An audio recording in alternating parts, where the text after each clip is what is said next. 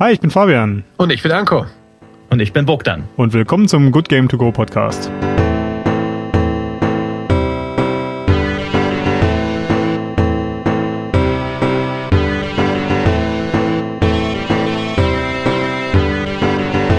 Hallo zusammen und willkommen.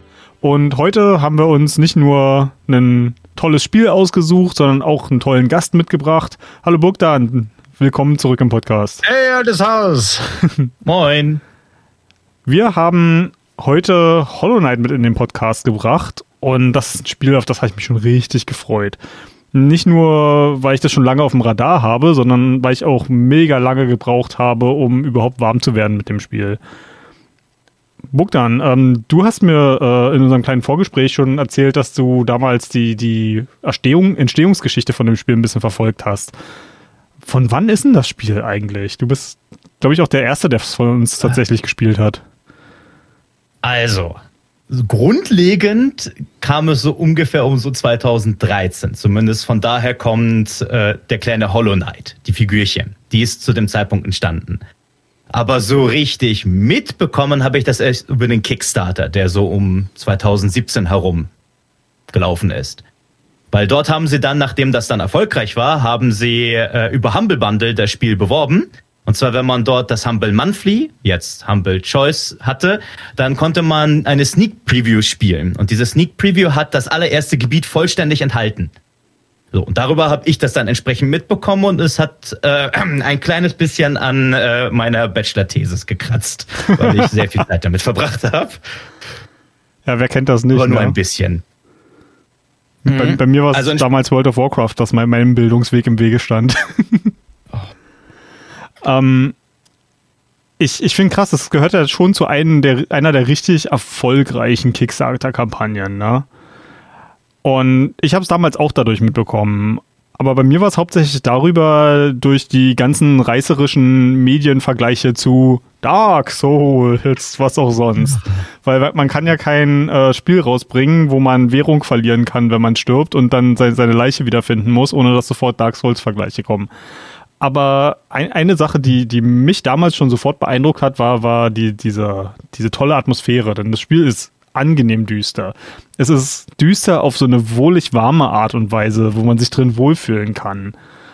Und das finde ich total cool. Es ist auf die, die Kreaturen in dieser Welt sind so, so gleichzeitig niedlich und gruselig auf, auf eine Art und Weise. Und, und das hat mich sofort in seinen Bann gezogen. Jetzt äh, kommt allerdings das große Problem, was ich mit Hollow Knight immer hatte, dass es so im, grob im, im Genre der Metroidvanias einzuordnen ist. Und das ist ein Genre von Spiel, mit dem ich überhaupt nicht warm werde. Und in der Regel ist es schon so, dass ich mir Spiele trotzdem angucke, wenn die interessant für mich aussehen. Aber ich habe hier genau bei einer der Sachen, die mich an, an Metroidvania-Spielen oft stören, das, das hat auch bei Hollow Knight dazu geführt, dass ich da ein paar Anläufe gebraucht habe. Ich glaube ungefähr vier oder so, über, über Jahre verteilt. Ich habe mir das äh, damals zuerst gekauft, als die Switch-Version rauskam. Ich glaube, die kam nicht zeitgleich mit, mit PC raus, wenn ich mich richtig erinnere. Und man startet ziemlich, ziemlich einfach in diese Welt, mit relativ wenig Fähigkeiten. Und das war für mich immer so ein Blocker. Ähm, das Spiel hat einen sehr, sehr langsamen Einstieg für mich gefühlt und es fühlt sich ein bisschen, bisschen clunky an, ein bisschen, ja, nicht, nicht, nicht so ganz rund. Und daran bin ich immer gescheitert bis jetzt. Ähm, da weiß ich, woher das kommt. Ich hatte nämlich so einen ähnlichen Gedanken, aber erst im äh, hinterher. Nachdem ich wusste, was mein Typ kann, äh, nachdem ich wusste, wozu das Ding, das kleine äh, Käferlein fähig war, bei meinen Jugendlichen in der Arbeit das Spiel nochmal neu zu starten und äh, denen das quasi äh, so hoch zu loben und die fangen an und das Ding kann gerade mal nix aus sein Schwert schwingen, bei jedem Schlag zurückzufallen und halt sehr präzise springen und das war's. Mir dachte so, ah, mh, okay, weißt du was, ich spiele ein bisschen mit dir gemeinsam, sag, wo du die geilen Sachen kriegst und dann geht's schon mal flott dahin. Wo man halt auch merkt, wenn man weiß, was es, was die Fähigkeiten sind, was das Potenzial äh, dahinter steckt, dann kommt es einem vielleicht am Anfang zu langsam, zu wenig vor. Du hast vorhin das Wort Metroidvania erzählt, äh, gesagt. es ist kurz erklärt für die, die es nicht wissen sollten, man fängt mit wenig an und man bekommt immer mehr neue Fähigkeiten, wodurch sich alte Gebiete neu erschließen lassen. Also ein, äh, da oben ist eine Öffnung und du kommst und kommst und kommst nicht ran. Und später kriegst du eine Fähigkeit und du, es macht Klick im Kopf und du weißt, oh, warte mal, da oben kann ich jetzt ran. Und damit kommst du einen Weg weiter und man erschließt sich so die Systeme, dass die Gebiete neu. Das ist so Metroidvania. Du kannst auch tatsächlich schon sagen, was für Fähigkeiten in der Regel, weil, wenn wir ganz ehrlich sind, die meisten Metroidvanias schalten dieselben Fähigkeiten am Anfang frei. Walljump, Doppelsprung, Dashen. Genau, und das, das, das so waren die all die, diese absoluten Kernkompetenzen einer, einer Spielfigur in einem 2D-Action-Spiel, die mir total gefehlt haben. Also die, die Tatsache, dass ich am Anfang keinen Dash hatte, das war so, was? Und äh, ja, ich meine mich zu erinnern, dass ich, bevor ich Hollow Knight angefangen habe, relativ viel Dead Cells gespielt habe. Ähm, uh. Das ist äh, ein, hat, hat eine ähnliche Historie, es ist auch sehr von Metroidvania inspiriert, ist aber ein Roguelike. Und ich weiß, dass mir das damals besonders aufgefallen ist, weil es so eine extrem flüssige Steuerung hat. Aber tatsächlich, was jetzt bei mir der Durchbruch war, war gar nicht so sehr, dass, dass ich irgendwie jetzt ein bisschen länger damit durchgehalten habe oder dass sich irgendwas an meiner Einstellung zu, zu Hollow Knight geändert hat. Es war tatsächlich der Switch von, haha, der Switch äh, zum PC. Denn ich, ich spiele meine Switch generell nur Handheld und der Wechsel auf den großen Bildschirm hat für mich einen riesen Unterschied gemacht. Was erstmal nicht sonderlich logisch klingt, weil das, das Gameplay ist identisch. Okay, mein Xbox Elite Controller ist vielleicht ein bisschen besser und macht das vielleicht ein bisschen spaßiger als die kleinen ja. Joy-Cons. Mhm. Aber das, das ist im Kern gar nicht so mein Problem gewesen. Aber diese wunderschöne Welt auf einem, einem viel größeren Bildschirm an meinem Schreibtisch, der mir so quasi nahe ist, zu sehen, das hat in mir das Bedürfnis gewechselt, diese, diese Welt einfach zu erkunden. Und auf einmal kam mir dieses, oh, ich kann nicht Walljumpen, oh, ich kann nicht dashen, auf einmal gar nicht mehr so schlimm vor. Naja, man kann es mal einfach mit dem Moment beschreiben, den ich hatte. Also erstens, man fällt ja erstmal in ein Loch und man merkt, es ist alles handgezeichnet. Das ist für mich immer ein Plus. Ich liebe handgezeichnete Grafik. Man ist aber halt in Höhlen erstmal unterwegs. Dann geht man ein bisschen länger, man springt dann eine verhältnismäßig große Erhöhung runter und geht dann erstmal eine Straße entlang, wo kaputte Laternen sind. Man sieht eine kaputte Brücke im Hintergrund, man hat einen tosenden, na nicht leichten Wind, nicht tosend, im Hintergrund und dann betritt man die allererste Stadt Dörfmauf. Zu Deutsch Mistmund, über die deutsche Mistmund. Übersetzung kann man später noch reden. Ja, ja, das ist, äh, ich bin mir noch nicht sicher. Ähm, Aber wenn man die Stadt dann halt betritt, nicht ganz so von der Zunge, ne? Ja, das sollte leider wirklich nicht ganz. Das ist eine, eher eine Beleidigung. Herrst du Mistmund?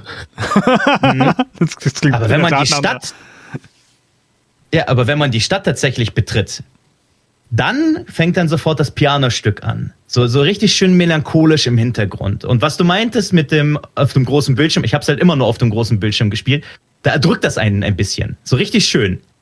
Es umarmt einen so wirklich. Man sieht dann dort vorne den Käferältesten, der als einziges Mitglied von der Stadt noch da ist. Äh, Dörfmauf ist unser Hub in dem Fall. Aber jedes Mal, wenn man dort unterwegs ist, begleitet einen dieses wunderschöne Piano im Hintergrund und man sieht die ganze Zeit die tatsächlich sehr einzigartige Architektur von diesem Spiel. Weil die haben im Grunde genommen, naja, eine ganze Welt tatsächlich erschaffen. Und zwar mit eigenem Stil, gewissermaßen auch einer eigenen Kultur im Hintergrund. Und die sieht man die ganze Zeit.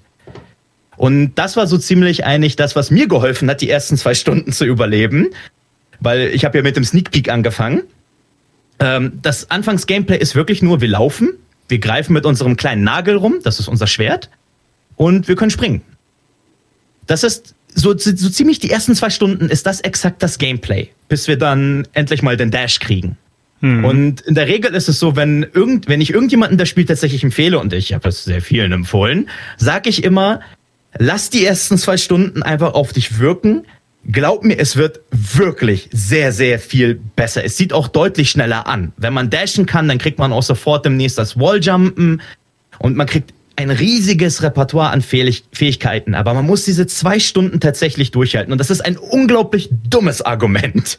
Das, genau darauf wollte ich auch hinaus. Ich, ich hasse das, wenn ich diese Empfehlungen selber ausgeben muss, weil ich hasse es, diese Empfehlungen zu bekommen. Ja, es ist, es ist ein absolut dämliches Argument. Aber äh, Hollow Knight hat halt einfach mal mehr oder minder auch den Nachteil, dass es nun mal ein einzelnes Spiel ist und nicht eine Reihe hat. Weil in der Regel mhm. ist es so, dass zum Beispiel bei einem Metroid, oh, ich hasse die, den Anfang von einem Metroid, du gehst hin und bist im Grunde genommen ein Supersoldat mit all deinem ja. Equipment und du siehst ja. schon mal, was du hast und das wird dir dann mit den dämlichsten Begründungen überhaupt weggenommen. Und die oh, Begründungen ja. sind dämlich. Das ist einfach immer, ein Hass immer schlimmer. Ja, es wird immer schlimmer. Den Vor- oder Nachteil hat halt Hollow Knight nicht. Und äh, was du am Anfang gesagt hast mit Clunky, ich bin da tatsächlich irgendwie komplett anders rangegangen. Es hat mich an Mega Man erinnert. An Mega Man X, um genau zu sagen. Ja, ich, ich glaube, du hast da einfach eine ganz andere Historie mit dieser Art von Spielen als ich. Also, ähm, ich habe generell immer Probleme, an 2D-Spiele dieser Art ranzukommen. Ich weiß gar nicht, wie ich die kategorisieren soll, weil das sind nicht mal nur Metroidvania-Sachen. Äh, das sind eigentlich alles ich liebe Spiele, die so handgezeichnet in, in, einer, in, einem zweidimensionalen Raum sind, vom, vom Artstyle her und von, von dem, wie, wie sie oft animiert sind. Das ist eigentlich was, was sehr positiv auf mich wirkt. Aber irgendwie, ich kann gar nicht so genau den Finger drauflegen, warum, verliere ich da immer wahnsinnig schnell die Lust dran. Und ich habe jetzt auch nicht so den, den Hintergrund, dass ich mit so einer Art Spiele groß geworden wäre. Also ich bin ja eher so mit klassischen westlichen RPGs, äh, sowas wie Baldur's Gate und den, den Shootern der 90ern groß geworden. Das war so, so meine prägende Zeit. Und deswegen habe ich, glaube ich, für, für sowas wie Metroidvania ist auch so ein bisschen weniger Geduld, einfach weil, weil ich nicht so geprägt bin dafür. Mhm. Ich hatte eine ähnliche Vergangenheit, wie du es schon beschrieben hast. Auch mit 2D-Plattformer, äh, mit äh, der Metroidvania ähm, Elementen hatte ich jetzt nicht so viel am Hut. Es, also ein Castlevania oder so, das war halt, ich habe schon mal probiert, aber es, irgendwann gab es Stellen, die mir halt zu schwer waren. Ähm, und dann hast du, ich habe das Spiel immer mal auf dem Radar gehabt. Ich habe mir dazu Sachen angesehen.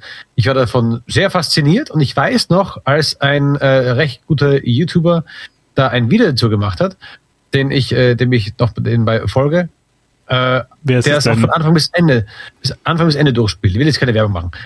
Ähm, der hat. Jetzt jetzt äh, Sloth sagen müssen. stimmt, stimmt auch wieder. Da hat er auch ein Video dazu gemacht. Oh, ich muss es in der, leider verlinken. Jetzt habe ich es erwähnt. Hm, schade. Ah, müssen wir ähm, wohl Werbung für, für Bogdan machen. Werbung machen Sloth, genau. Bogdan cringed gerade so richtig schön in der Kamera. Schade, dass wir das im, im Audiomedium nicht, nicht. Ich habe gehört, dass der äh, Prädikat wertvoll, da es über vier Jahre alt ist.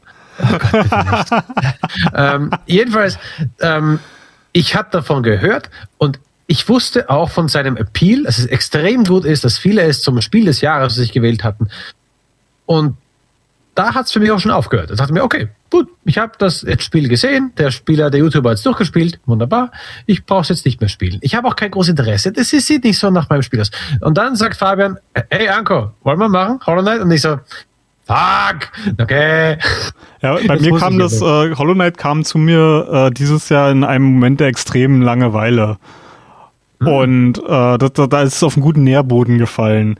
Und wie das nun mal so ist, wenn man erstmal einen Podcast hat, äh, dann kann man ja nichts mehr einfach so spielen, weil man muss seine Zeit ja effektiv nutzen. Das heißt, man muss ja. auch immer sofort jemanden finden. Ich habe gehört, YouTubern geht's ähnlich.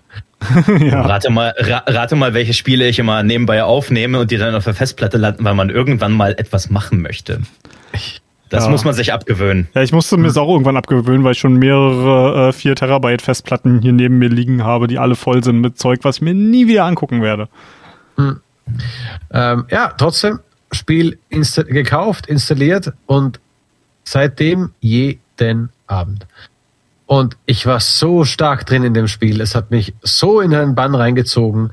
Einfach das, das Worldbuilding an und für sich, die einzelnen Welten, wozu wir später noch kommen werden, ähm, hat mich äh, so fasziniert und eben dann auch dein kleiner Charakter, der äh, ha, äh, hohler nicht sein könnte, weil er wirklich, äh, weil er wirklich wenig Eigenschaften irgendwie aufweist oder zeigt und quatscht nicht, macht nichts. Er ist nur dein verlängerter Arm des Joysticks.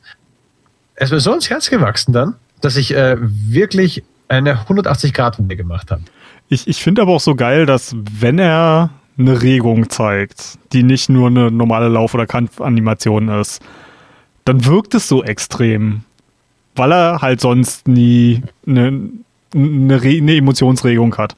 Oder eine, eine überhaupt, überhaupt nicht gestikuliert oder keine Mimik hat, kein Nichts. Er ist einfach nur da und erlebt die Geschichte. Und da, da kann ich eigentlich ganz gut überleiten ähm, zu de dem Moment, in dem ich wusste, oh geil, das Spiel will ich weiterspielen, das ist so gut.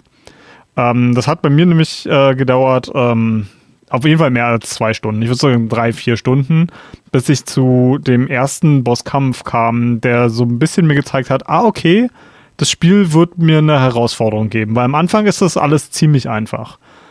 Und äh, alle Gegner, auf die du bis jetzt getroffen hast, ähm, hatten sehr, sehr überschaubare äh, Mechaniken und das war eigentlich alles relativ easy. Und dann kam ich in äh, die, die Mantis Village, also das, das Dorf der, oh. der Gottesanbeterin. Mhm. Und da ist es zum ersten Mal, dass dann du auf einen Boss triffst, der oh, nicht sofort in, in, in den Kampf mit dir geht, sondern du stellst dich quasi vor die, die, den Thron der drei, drei Mantis-Oberhäupter mhm. und ziehst deinen Nagel und forderst sie heraus. Und das ist einfach, da, dieser Charakter hat bis dahin keine Regung gezeigt. Und alleine dieses Ziehen des Schwertes und Heraufblicken zu den Thronen, das war so, oh, was passiert denn jetzt? Und dann ist dieser Kampf wirklich, es ist wie ein Tanz. Es ist die, die Animationen des Bosses, die, die haben so einen geilen Rhythmus. Und, und wenn man, ich glaube, ich habe den beim zweiten oder dritten Mal schon besiegt, also es war jetzt nicht mega wow, schwer. Okay. Aber, Mir war es mega schwer.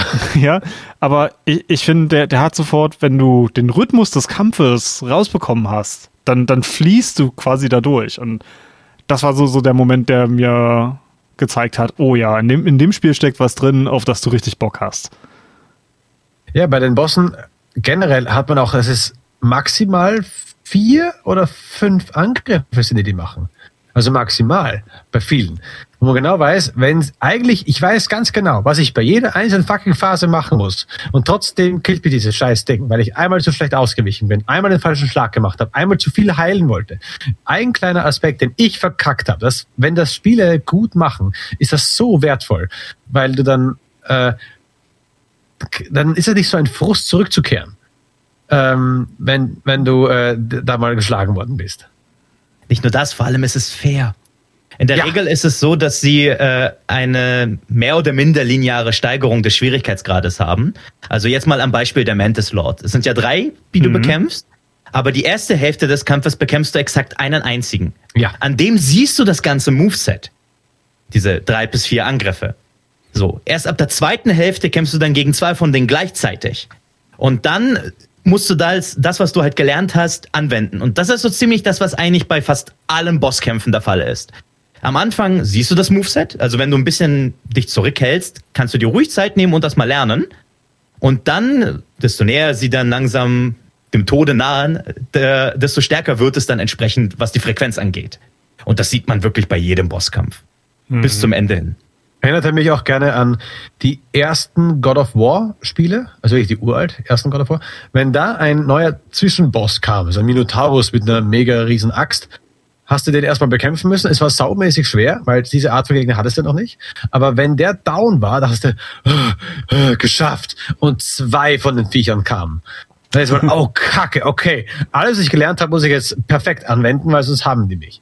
Aber das, ja, das ist ein sehr geiles Ding. Vor allem bei den Mantiskönigen, wenn der eine geschlagen ist, setzt er sich auf seinen Thron und äh, stützt seinen Kopf so enttäuscht auf seine, äh, auf seine Handfläche, die äh, mit dem Ellbogen auf dem Stuhl ruht, so, und, und äh, schaut böse Wie geil zu. ist es denn auch, dass einfach mal das dass die ganze Mantis Village danach nicht mehr feindlich ja. gesonnen ist, sondern dass sie sich vor ja, dir verbeugen und, und, Respekt zeigen. Okay. Man kann sogar zurückgehen und kriegt äh, eine, eine, zusätzliche Bank freigeschaltet, was im Grunde genommen wie die, die Leuchtfeuer in einem Dark Souls sind, wo man quasi den Fortschritt speichert und äh, quasi seinen, ja. neu, seinen neuen Spawnpunkt markiert. Hm. Und du kannst auch die Schatzkammer plündern. ja, das ist das Erste, was ich gemacht habe. dafür nicht hier. Unter anderem. Ja, was aber bei dem Kampf tatsächlich auch ziemlich cool ist, ähm, da muss man ein kleines bisschen beschreiben, wann wir eigentlich Schaden kriegen. Bei dem Spiel ist es eigentlich so, dass wir bei Berührung Schaden bekommen. Hm. Wenn wir das Monster berühren, kriegen wir Schaden. Wenn wir eine Attacke berühren, kriegen wir Schaden. Wir können uns aber abstoßen. Also wir können in dem Fall über zum Beispiel den Mantis Lord springen und uns wegdrücken, indem wir ihn einfach schlagen. Das können wir auch mit der Umgebung machen und so zum Beispiel über große Nagellandschaften hüpfen. Genau. Wie, wie ein Pogo-Stick so. im Grunde genommen, den du mhm, richtig Im Grunde genommen musst. wie ein Pogo-Stick. Mhm. Und die Besonderheit dazwischen ist eigentlich, dass wenn man nun geschlagen wird, dann fliegt man erstmal weg, aber man kann auch ein bisschen justieren mit dem Talisman-System im Hintergrund. Ich habe das ganze Jahr dann zweimal gespielt. Beim ersten Mal war der Mantis Lord-Kampf sehr schwer. Also ich habe dort wirklich alle meine Talismane durchrotiert, äh, um den Kampf entsprechend zu machen. Und beim zweiten Mal jetzt hier bin ich komplett unterequipped reingegangen und mit dem Flow kannst du das auch schaffen. Und das ist tatsächlich das ziemlich coole. Ich bin mit zwei Talismanen in den Kampf reingekommen. Wow. Beim ersten Mal hat er mich fertig gemacht, aber beim zweiten Mal lag er dann entsprechend, weil man dann das Moveset drauf hatte. Mhm. Und das kann man eigentlich die ganze Zeit machen. Man kann seine Taktik über das Equipment-System im Hintergrund anpassen und das macht schon einen Unterschied. Oder man kann entsprechend das Moveset besser lernen. Man hat diese unterschiedliche ja. Art von Scaling. Und das ist so großartig bei einem Kampfsystem. Und ja, ähm, ich, sorry für die Unterbrechung, aber wo du gerade bei dem Talisman-System bist, das, da wollte ich ein bisschen reingrätschen und auch sagen, das, das mhm. finde ich auch so geil gewählt. Weil es funktioniert im Grunde genommen wie in anderen Spielen ein Skilltree, weil du hast bestimmte Perks, die schaltest du frei und dann, dann kannst du die halt verteilen. Aber was der Unterschied halt ist zu einem Skilltree, ist, dass es halt hier eher wie ein Equipment ist. Das braucht eine gewisse Anzahl an Slots. Je nachdem, wie mächtig die sind, brauchen sie zwischen eins und vier Slots. Und du kannst permanent dein Bild wechseln. Das ist irgendwie, ich, ich kann mich noch erinnern, äh, wo Diablo 3 rauskam und alle Puristen meinten, oh, die haben gar keinen Skilltree mehr. Ist ja jetzt alles für äh, als Kinderkram, dass du es jederzeit austauschen kannst. Aber ich finde das so geil, weil das lädt nämlich dazu ein, zu experimentieren. Und jedes Mal, wenn man irgendwie sein, seinen Kopf gegen eine Herausforderung gegenknallt, kann man sagen, ja, hier kann ich doch bestimmt irgendwas noch anders machen, um das zu optimieren. Und das macht so einen Spaß, da Sachen rauszufinden. Und dadurch ist auch das, das Freischalten von mehr Platz auf deiner, deinem, in deinem quasi Skill-Inventar, in Anführungsstrichen, das ist richtig befriedigend, weil jedes Mal, wenn du auch nur einen Punkt mehr frei hast, kannst du sofort überlegen, ha, wie kann ich denn das jetzt kombinieren, dass es noch geiler mhm. ist? Und das Hollow Knight, ich würde es nicht als Rollenspiel bezeichnen, aber es, bin, es, es klaut sich diese, diesem, diesen Mechanismus von Rollenspielen und verwurstet den total elegant, finde ich. Ähm, äh, kommen wir doch mal auf dieses, äh, auf das Gameplay und das Handling so eine Spur zu sprechen. Was ja für mich schon der ausschlaggebende Punkt ist, warum es einer meiner Lieblingsspiele überhaupt jetzt schon geworden ist. Oh wow, von, von äh, oh scheiße, Fabian hat das vorgeschlagen, ja. na okay, quäle ich mich durch ja. zu einem der Lieblingsspiele. Wow, das hatte ich ja. gar nicht so mitbekommen, krass. Der Grund ist, die Kontrolle, die du in diesem Spiel hast, ist wahnsinnig wie ich liebe es ja bei Videospielen, wenn der Held nicht nur einfach nur einen Sprung macht. Du drückst den Knopf, er macht den Sprung, sondern du drückst kurz, er springt einen kurzen, oder du springst äh, länger, wenn du lang den Knopf gedrückt hältst. Ist für mich ein Feature, womit man die Sprünge oft sehr gut timen kann, wenn das knackig gemacht ist. Und in Hollow ist es knackig gemacht. Auch später die Wandsprünge, die du machen kannst, das Dashen, wo du äh, gewisse ähm, äh, Brücken quasi überwinden kannst, weil du das einfach so in diesem Dash machen kannst. Und auch die weiteren Fähigkeiten mit dem Flug, wo du einfach mal Screens wegschmeißt. Das alles gibt so einen, wie du schon, wie ich schon gesagt habe, im Kampf so einen Flow rein, der echt mal seinesgleichen sucht. Es gibt schon welche in der Art, aber man spielt das umso lieber, wenn man nicht in einer Säure landet, weil man sich versprungen ist, weil man, ah, kacke, ich habe jetzt einen längeren Sprung vor mir, oh nein, sondern weil du einfach vielleicht zu schnell warst, weil du nicht geguckt hast. Und auch das Runtergucken-Feature, dass du mit einem Stick runtersehen kannst und dann machst du, hm, macht den Kopf nach unten und das sieht ein bisschen weiter nach unten, damit du den Boden sehen kannst, finde ich so gut. Ich habe das in Spielen gemacht, in denen das gar nicht geht, weil ich es mir mhm. gewünscht habe. Äh, das Handling, die Steuerung des Spiels ist für mich kurz geschrieben fantastisch. Mhm. Es ist unphysikalisch. Das ist, glaube ich, das, was du sagen möchtest. Na, unser, unser kleiner Käfer hat keine Physik in dem Sinne. Er beschleunigt gar nicht. Was man im Grunde genommen hat, ist, man äh, kann, desto fester du drückst, hüpfen bis zu einer Maximalhöhe. Man kann in der Luft kontrollieren. Ja. Das ist tatsächlich äh, eine schöne Sache. Man kann feinjustieren. Wenn man dasht zur Seite, macht man keinen Parabelflug, sondern man dasht tatsächlich einfach horizontal zur Seite. Und das in der Kombination führt dazu, dass man eigentlich absolute Kontrolle hat. Und das meinte ich mit, es spielt sich wirklich wie Mega Man X, weil das ist exakt das Moveset dort. Du hast absolute Kontrolle, weil es einfach unphysikalisch ist. Du kannst in jedem Moment immer sagen, ich möchte nach oben, ich möchte zur Seite, ich möchte ein bisschen feinjustieren. Und es gibt Abschnitte im Spiel, die, verbrauch die brauchen sehr, sehr viel Feinjustierung. Ein gewisser Palast in Weiß gerade. Ja, das, ja, das, das, das bietet das Spiel. Das ist genau der Punkt, wo ich gesagt habe, fick das Spiel, ich habe keinen Bock mehr. Aber da, da greifen wir vielleicht ein bisschen zu weit vor, ja. Das ist tatsächlich da. Ich, ich finde geil, wie Hollow Knight ähm, so Accessibility in Anführungsstrichen macht, äh, was den Schwierigkeitsgrad angeht. Es gibt ja keinen, also du kannst keinen Schwierigkeitsgrad auswählen, sondern das, das Spiel hat einen, ein sehr designtes Gefühl. Also ich, ich habe auch während des ganzen Spielens das Gefühl gehabt, die Entwickler haben sich hier enorm viel Gedanken gemacht, wie schwer das Spiel an welcher Stelle sein soll. Und über Schwierigkeitsgrad zu reden ist natürlich immer ein bisschen schwierig, weil jeder das extrem anders empfindet. Super subjektiv.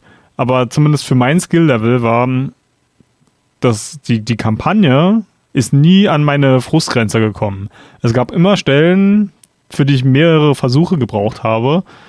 Aber ich bin nie an eine Stelle gekommen, wo ich gesagt habe, ich habe hier keinen Bock mehr. Das ist einfach zu schwer. Ich, ich fühle mich überherausfordert.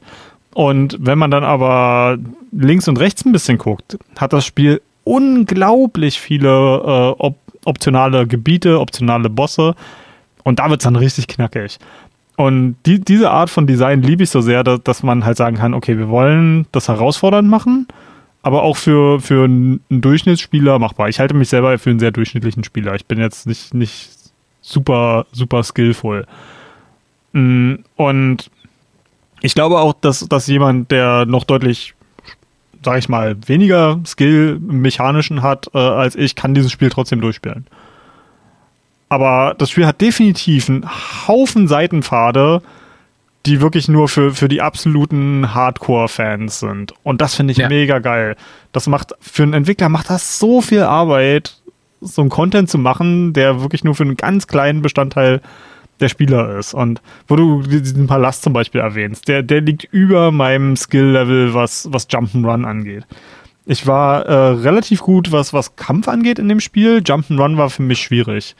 Und einer der Challenges, äh, an denen ich zum Beispiel gescheitert bin, wo ich dann irgendwann gesagt habe, okay, ich glaube, ich bin durch mit dem Spiel, war eine optionale Arena äh, im, im, dritten Teil, wo man sehr, sehr viel äh, in der Luft kämpfen muss und niemals auf den Boden kommen darf. Das heißt, man pogot auf Gegnern, man pogot auf Stacheln und das war zu viele Aktionen äh, in zu kurzer Zeit für mich, um, um damit klarzukommen. Und jetzt nur, weil ich dran gescheitert bin und die, die Frusttoleranz nicht überwunden habe, finde ich aber nicht, dass das schlecht ist. Das ist halt nur dann einfach nicht für mich. Und ich finde geil, aber geil, dass es da ist. Hm. Ich habe da mal gehört, in der Entwicklung hatten sie die, äh, hatten sie geplant, dass es nicht wie bei normalen Metroidvania ist, besorge Gegenstand A, dann kommst du hier weiter, sondern ganz oft haben sie ein, du brauchst die nächsten vier Gegenstände, da brauchst du zwei davon. Und egal in welcher Reihenfolge du sie findest oder einen Weg auch findest, äh, kannst du vorankommen. Es gibt nicht, du brauchst das jetzt unbedingt, um voranzukommen. Du kannst auch Passagen schaffen, ohne einen gewissen, äh, ähm, eine gewisse Fähigkeit aufgegabelt zu haben. Sondern es gab da immer mindestens ein zweites Hintertürchen, um äh, wohin zu kommen. Gerade wenn es um die Wege geht, ähm, wie kann man das kurz beschreiben? Die Stadt der Tränen, die später kommt, ähm, City of Tears, äh, da kommt man zwar mit einer normalen Portion dahin. Aber ich glaube, es gibt von dort aus einen, einen gekreuzten Weg, wo man zu einer weiteren Stelle kommt. Zu künstlichen Wasserwegen. Okay, ich sehe ein großes Verneinen von Bock. Aber äh, ich City of Tears ist das einzige, wo das nicht geht. Ah, okay, genau. da, musst, da, da, musst du den Fortnite tatsächlich besiegen für, damit du die Haupttür öffnen kannst. Und alles andere wird von der City of Tears dann aufgemacht. Genau, okay, dann war das so geplant. Äh, auf jeden Fall toll, super vorbereitet.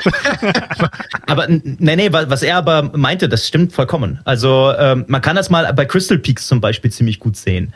Ähm, Crystal Peaks kannst mm, du ja. dadurch erreichen, indem du die Laterne kaufst. Mm. Das ist die eine Option. Du brauchst die Laterne und ähm, die Mantis klauen, damit du Wandsprünge machen kannst. Oder aber du benutzt den Fahrstuhl und hast das Runterdashen, das du dann in der City of Tears kriegen würdest. Das sind zum Beispiel die zwei Möglichkeiten, die du haben kannst. Oder, naja, du kannst auch. Oh, nee, das sind die beiden Möglichkeiten. Oder aber du hast äh, tatsächlich die Möglichkeit, irgendwie von oben runter zu springen. Das ginge auch, aber das ist es. Du hast immer mehrere Möglichkeiten und das zieht sich durch das ganze Spiel. Ich habe zum Beispiel, es gibt einen Ort, der heißt Fog Canyon. Ähm, da gibt es irgendwann die Option, durch Säure gehen zu können. Du, mit dem Schattenumhang, oh, ja. das ist ein Late-Game-Item.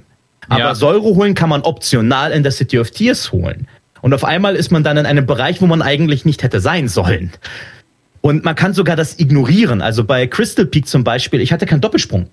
Ja, aber es gibt dort Areale, die du mit Doppelsprung erreichen kannst. Und was du machen kannst, ist, du kannst dich an den Kristallen hochpogo sticken. Ja. Yeah. Und dich dann, äh, ja, das habe ich auch gemacht. Und das ist einfach großartig, wenn man das so sagt und denkst, habe ich jetzt das Spiel gebrochen? Ist das gewollt? Du, du hast aber gewollt das, das Spiel gebrochen. die ganze Zeit. Ja, aber das funktioniert die ganze Zeit. Oder äh, Bereiche, wo du dich mit dem Kristallherz von der einen Seite zur anderen durchschicken kannst, oder du Pogo-Stickst dich durch die Stacheln. Mhm. Es ist wirklich so faszinierend. Also, das, was du gerade erwähnt hast, sieht man insbesondere bei Speedruns total krass, weil die äh, sehr, um, um das Spiel so schnell wie möglich durchzuspielen, teils sehr unkonventionelle Wege gehen.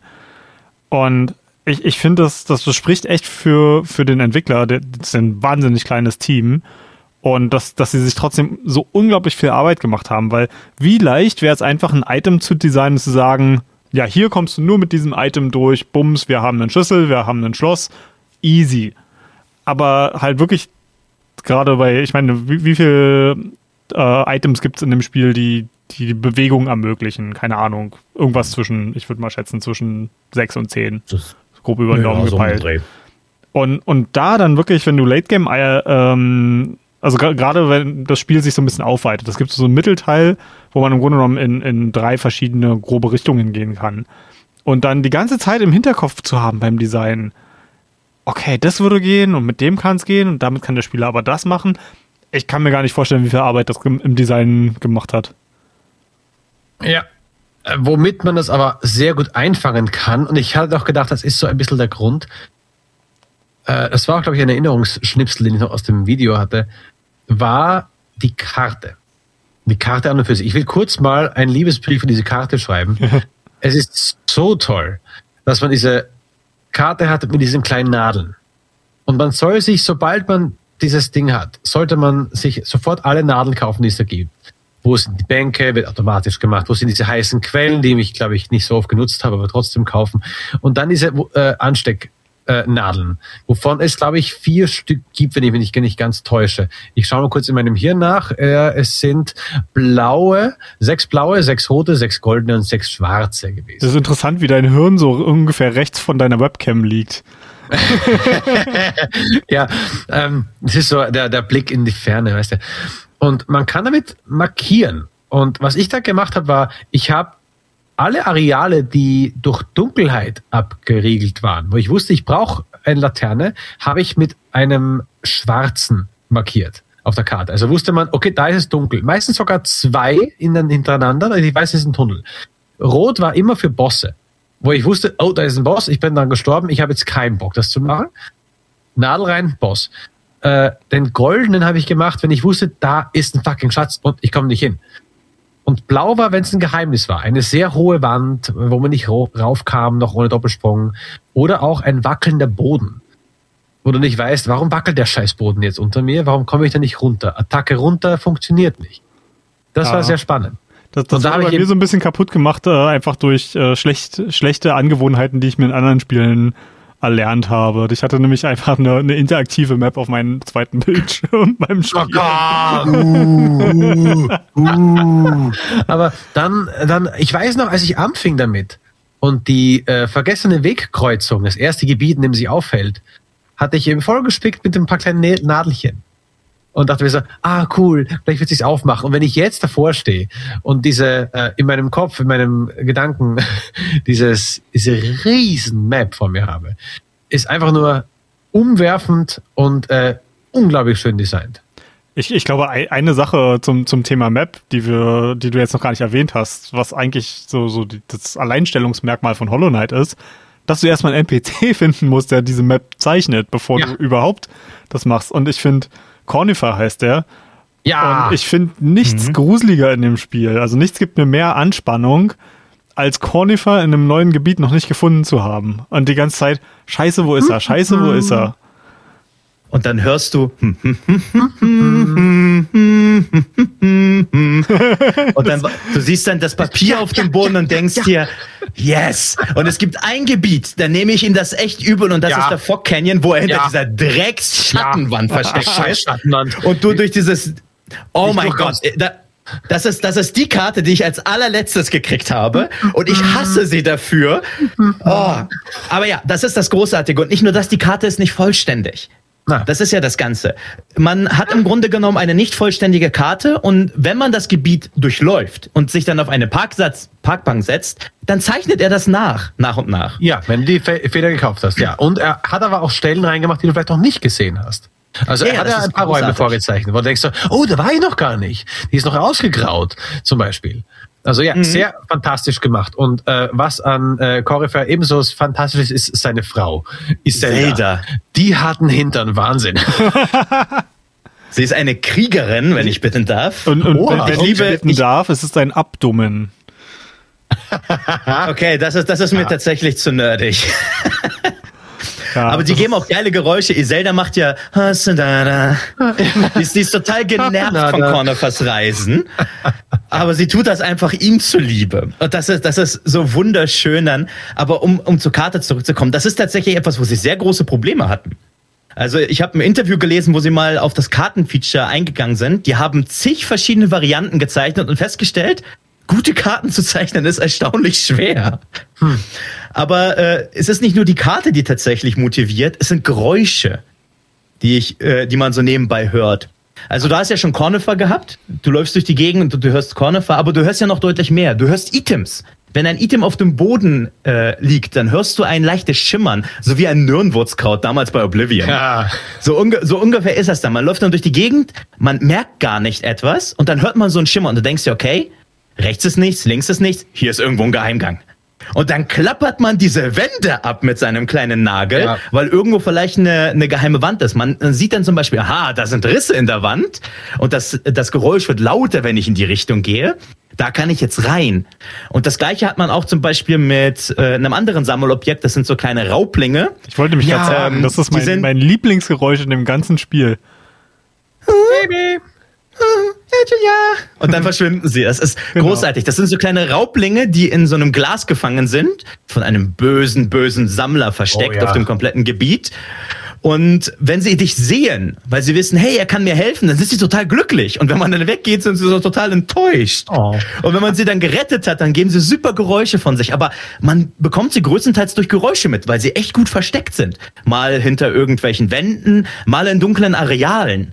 Und das macht das Spiel großartig. Es gibt dir wirklich das Gefühl, ein Entdecker zu sein.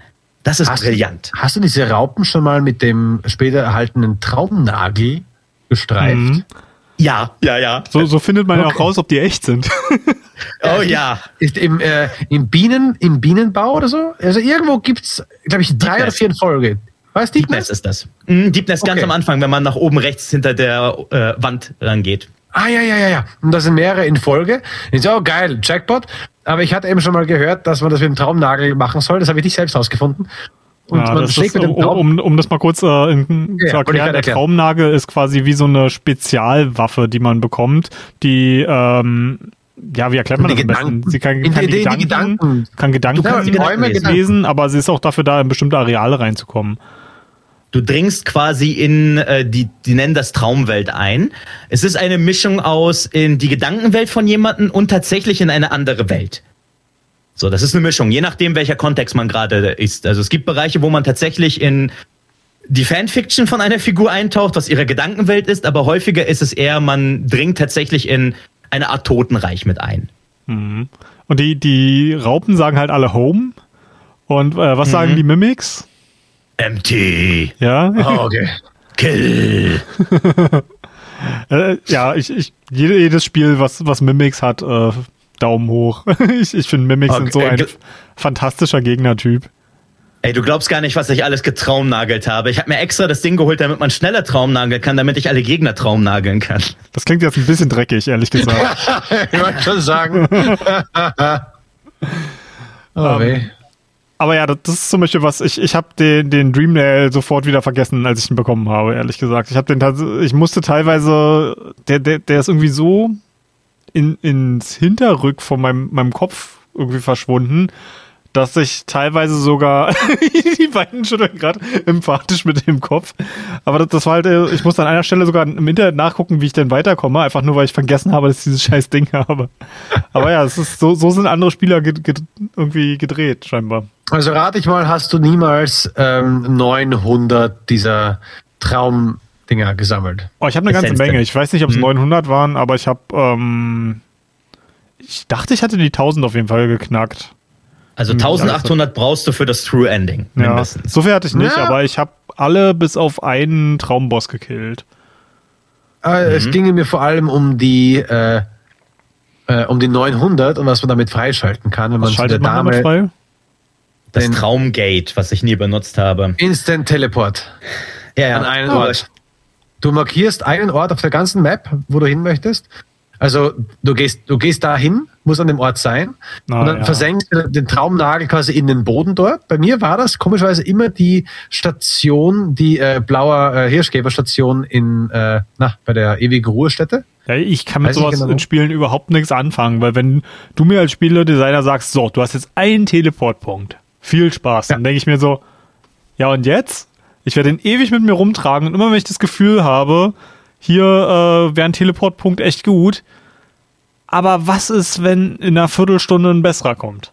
Ja, da kannst du ihn da hinsetzen. Du, du kannst ihn immer versetzen. Ach so, okay, das ist jetzt nicht so wie bei, bei Ori and the Blind Forest. Das ist, ähm, wenn wir jetzt mal kurz ein anderes äh, Metroidvania-Name checken. Ori and the Blind Forest hatte nämlich dieses, du kannst Save Points selber setzen, aber sie sind limitiert. Oh, wie ich das gehasst habe. Ich glaube, das war einer der Hauptgründe, warum ich das Spiel aufgehört habe, weil gib, gib mir nicht die Verantwortung dafür. Ich, ich bin nicht verantwortungsvoll genug, um Save Points selber zu setzen. Erzähl Fabi nicht, dass man eine Ressource verbraucht, sonst benutzt das nie. Genau. Du, du, verbrauchst, du verbrauchst ganz wenig Essenzen, aber du hast davon massig. Ja. Aber ja, also es ist halt mit dem DLC später gekommen und ich bin dran gewöhnt, es nicht zu benutzen. Ja. Bo Bo Bogdan und ich haben in letzter Zeit viel Monster Hunter World zusammengespielt und es hat auch sehr viel Konditionierung von seiner Seite gebraucht, dass ich endlich mal anfange, äh, die ganzen benutzbaren Items da drin zu benutzen. Ja, bleib liegen. Ja. Ach, ja. Schön. So, jetzt haben wir die Karte so ein bisschen durch. Bogdan, deine, ein, deine ähm, äh, Einblicke noch zur Karte? Ah, Es ist, es ist ein riesengroßes, wunderschönes Potpourri. Ja. Das ist, das ist das Großartige. Also ähm, beim ersten Mal bin ich tatsächlich viel freizügiger rumgelaufen. Also der, mein erster Playthrough hat 34 Stunden gebraucht, Oh wow. was scheinbar so der Durchschnitt ungefähr ist, wenn man das zum ersten Mal komplett durchspielt. Krass, ich war bei mein 20. zweiter ist jetzt 15. Das ist Oh. jetzt mein zweiter komplett. Und ich habe gemerkt, beim zweiten Mal bin ich straight von Durfmouth runter, Falsenet gekillt, Greenpath springen, Mantis Claws ab zu Deep Nest. Und komplett Deep Nest durch. Das war letztes Das Mal mein. Gute Frage. Die, du hattest mir das äh, zwischendurch schon mal, äh, als wir gezockt, was anderes gezockt haben, äh, so im Vorbeigehen als, äh, gesagt. Und ich habe mich die ganze Zeit gefragt, ich habe schon mal Speedrunner gesehen, die das gemacht haben, aber wie zum Henker spielt man Deep Nest ohne Lampe durch? Um, um das für unsere Zuhörer, die es nicht selber gespielt haben, mal zu beschreiben. Deep Nest Du ist so der, der, wenig. der absolute Albtraum eines jeden Arachnophobikers. Das ist so der, der Tie, einer der Ja. tiefsten Punkte äh, in, in dieser Welt. Es sind sehr schmale, dünne Gänge. Du hörst die ganze Zeit so ein Chitter-Chatter. Ich weiß gar nicht, wie man das auf Deutsch sagt. So, so halt, so, so, so krabbelnde, Kratz- kräuchende Kratz- Krabbelnde. Insekten. Du hast überall Netze und es, es gibt eigentlich gar nicht wirklich Spinnen in dieser Welt. Also es gibt welche, die, Oh. die, die nennen sie Spinnen, aber die, die sehen alle nicht wie Spinnen aus. Also ich habe das Gefühl, die wollten hier äh, das, das, äh, das Thema der Spinne irgendwie mit einbringen, ohne alle Arachnophobiker zu triggern. Also, Oh wow, das triggert doch voll. Also es gibt doch diese die, die Dinge, die aus dem Nichts auf, auftauchen. aber die sehen halt Ja, nicht ja. aus wie Spinnen. Also und- zumindest ich, ich kenne und zwei aus dem Nichts Arachnophobiker. auftauchen und plötzlich. Ja. Ich kenne zwei Arachnophobiker bei mir im Freundeskreis. Das sind die beiden von meinen Freunden, die mich nicht besuchen kommen. Ähm, und die meinen, sobald was nicht aussieht wie eine Spinne, ist es vollkommen in Ordnung. Und dann ist es halt nur eine Kreatur, die aus dem Dunkel kommt, aber das ist ja keine Spinne. Sie sollen aber Spinnen tatsächlich darstellen. Also die tauchen Ja, dann ja. aus dem Hintergrund auf und man hört dann auch, und die können auch fliegen, also effektiv fliegen, aber sie krabbeln quasi auf dem Hintergrund. Ja, ja, ja. aber ja. das ist, das ist ja nicht das Einzige, was dort ist. Du hast dort ja auch Kellerasseln, die aus dem Boden dann rauskommen. Ja, die fand ich Fucking viel Viecher. schwerer als, als die, die in Anführungsstrichen. die fand ich lästig. Die fand ich Oder? lästig. sind sehr lästig. Re- Reden wir von den gleichen? Ich meine, die, diese Viecher, die, die quasi diese Riesenviecher, Die von vorne kommen. Nein, nein, das sind, das sind Man-Eater. Ah, okay. Also das sind so, so Tausendfüßler. Ähm, ne, ja, das, das, das eher so fand ich so den, die anstrengend. Aber äh, jetzt mal nochmal zurück zum Licht. Ähm, es ist ja mega dunkel da drin. Wie zum Henker hast du dich überhaupt orientiert? Du siehst immer noch etwas, nur halt nicht viel. Du siehst einen kleinen Bereich um dich herum natürlich. Also ich finde, du siehst weniger als jetzt zum Beispiel in sowas wie Dark Souls äh, Tomb of the Giant. Da siehst du deutlich weniger. Außerdem brauchst du das meiste auch gar nicht, weil ähm, es gibt ganz wenig Bereiche, wo du nicht mit einem ganz normalen Sprung runter durchkommen kannst. Ne? Und Okay, das ich Spiel leitet für dich auch neue wirklich Spieler trotzdem gut. nicht empfehlen. Nein, nein, nein, nein. Das ist also Deepness ist definitiv ähm, sollte man nicht machen. Nein, also in der Regel ist es so, man holt sich die Mantis Claws und das nächste, was man tut, ist ab zur City of Tears. Ja. Das ist so und das ist auch definitiv empfehlenswert, weil die City of Tears bezaubernd ist. Ah, Also ist ich, für mich persönlich ist tatsächlich der ähm, Deep Nest eins meiner zwei Lieblingsgebiete. ja, aber du bist auch jemand, der eine Spinne als Haustier hat. Das ist suspekt. Ne, Deep Nest ist ein cooles Gebiet, die haben das auch stark gekürzt. Das war deutlich größer. Deep Nest ist halt sehr facettenreich, das ist auch ziemlich cool. Mhm. Man kann da ja zum Beispiel so einen äh, Jäger finden, der im Grunde genommen dich kopiert und dich versucht, in eine Falle zu locken. Oh ja, oh, der ist übel. der ist mega creepy. Nosk. Ähm, naja, Ich, ich, allem persönlich das, hasse, das Ende von Hm? Deep Nest fand ich fantastisch. das ist traurig. Ähm, Das ist sehr, sehr traurig. ich, ich meine, bevor es richtig traurig wird. Ähm, ich, ich Okay, finde, wenn, äh. wenn man quasi das Hidden Village heißt das, glaube ich. Mhm. Also jedenfalls quasi so, so ein Dorf am Ende des Königreichs, weil wir befinden uns ja hier im Grunde genommen die ganze Zeit in einem gro- großen Königreich. Und da, da leben tatsächlich ein paar Käfer, ganz abgeschottet von allen anderen. Und ähm, die sind schon ein bisschen creepy, wenn man quasi in so eine Art fast Taverne, würde ich das nennen, reinkommt. Und da steht so eine Bank in der Mitte. Und alle Setz dich. starren, starren auf diese, diese Bank und sagen, oh ja. setz dich. Und egal mit wem du sprichst, die sagen alle nur, setz dich. Ich, ich will mich nicht hinsetzen. Aber es ist die Genau, einzige ist Bank schlecht. dort. Das ist, das ist es halt. Es ist die einzige Bank dort. Du Und alle glaub- sagen, setz dich. Und die Musik. Du glaubst die nicht, Musik ist. was ich alles gemacht habe, bevor ich mich auf diese blöde Bank gesetzt habe. Ja, ja, ich kenne das. Ich kenne das. Ach ja, das, das ist, ein, äh, ist ein toller Moment. Das ist immer so eine schöne Mischung aus Humor, traurig und interessant. Das, das Mix ist immer so sehr schön. Ja, ja. Genau. Also sie, sie, sie, du wirst dann quasi darauf gesetzt, mehr oder minder, und äh, wirst halt festgewoben und äh, wirst halt eigentlich dem Biest zum Opfer dargebracht. Nur dass das Biest halt leider schon vor uns das Zeitliche gesegnet hat. Das Biest ist einer der, der drei großen Wächter, die wir im Laufe der Zeit, ich weiß nicht, ob wir da so, überhaupt so genau drauf eingehen wollen. Das ist wirklich, ähm, ich hatte am Anfang so ein bisschen geschmunzelt über äh, Hollow Knight ist das Dark Souls der, der Metroidvanias, was wiederum Dark Souls ist das Metroidvania der 3D-Rollenspiele. Ähm, aber das hat wirklich viele Parallelen, weil auch hier ist es so, du hast ja gerade die City of Tears kurz erwähnt, da können wir gleich nochmal ein bisschen näher drauf kommen, wenn du die so fantastisch findest. Ähm, aber wenn man da war, heißt es ja im Grunde genommen, ja, hier, guck mal, da sind drei, drei Wächter, die diesen berühmten Hollow Knight äh, in Schach halten oder gefangen halten und du musst die drei Wächter. Also es ist halt wirklich wie dieses, du gehst äh, nach Anor Londo und äh, jetzt hast du eine Liste von vier Leuten, die du abklappern musst. Also die, die Parallelen sind definitiv schon da. Aber das sagen sie dir da gar nicht. Du Ähm, gehst dorthin, du siehst, du siehst die drei Wächter, aber sie sagen dir nicht, töte sie. Du weißt nee. einfach nur, okay, Ich- ich- das Ei, das du am Anfang gesehen hast, das wird von ihm beschützt. Ja. Mehr weißt du gar nicht zu dem Zeitpunkt. Ähm, stimmt, tö töten sagen sie nicht und ich war tatsächlich sogar sehr überrascht, dass du die gar nicht tötest, sondern das ist also sind keine Bosskämpfe. Das Ja. hat mich extrem überrascht. Also ich habe eigentlich, bevor ich zu dem ersten, ich glaube, ich glaub, Beast war tatsächlich sogar die erste, zu der ich gegangen bin. Und ich habe da absolut mit einem Bosskampf gerechnet. Weiß nicht, wie es euch ja. ging. Ja, ja, es ist aber sehr melancholisch dann tatsächlich, weil äh, du liest ja ihre Gedanken Und die Gedanken, sie wollen eigentlich getötet werden. Also zumindest einer von den drei will getötet werden, weil sie wissen, was passiert, wenn sie nicht getötet werden. So, da, da das du ist glaube ich, derjenige von uns bist, der sich mit der Lore am meisten auseinandergesetzt hat. Was passiert denn dann? Äh, letztendlich ist es so, dass es, wie gesagt, ein riesengroßes Königreich.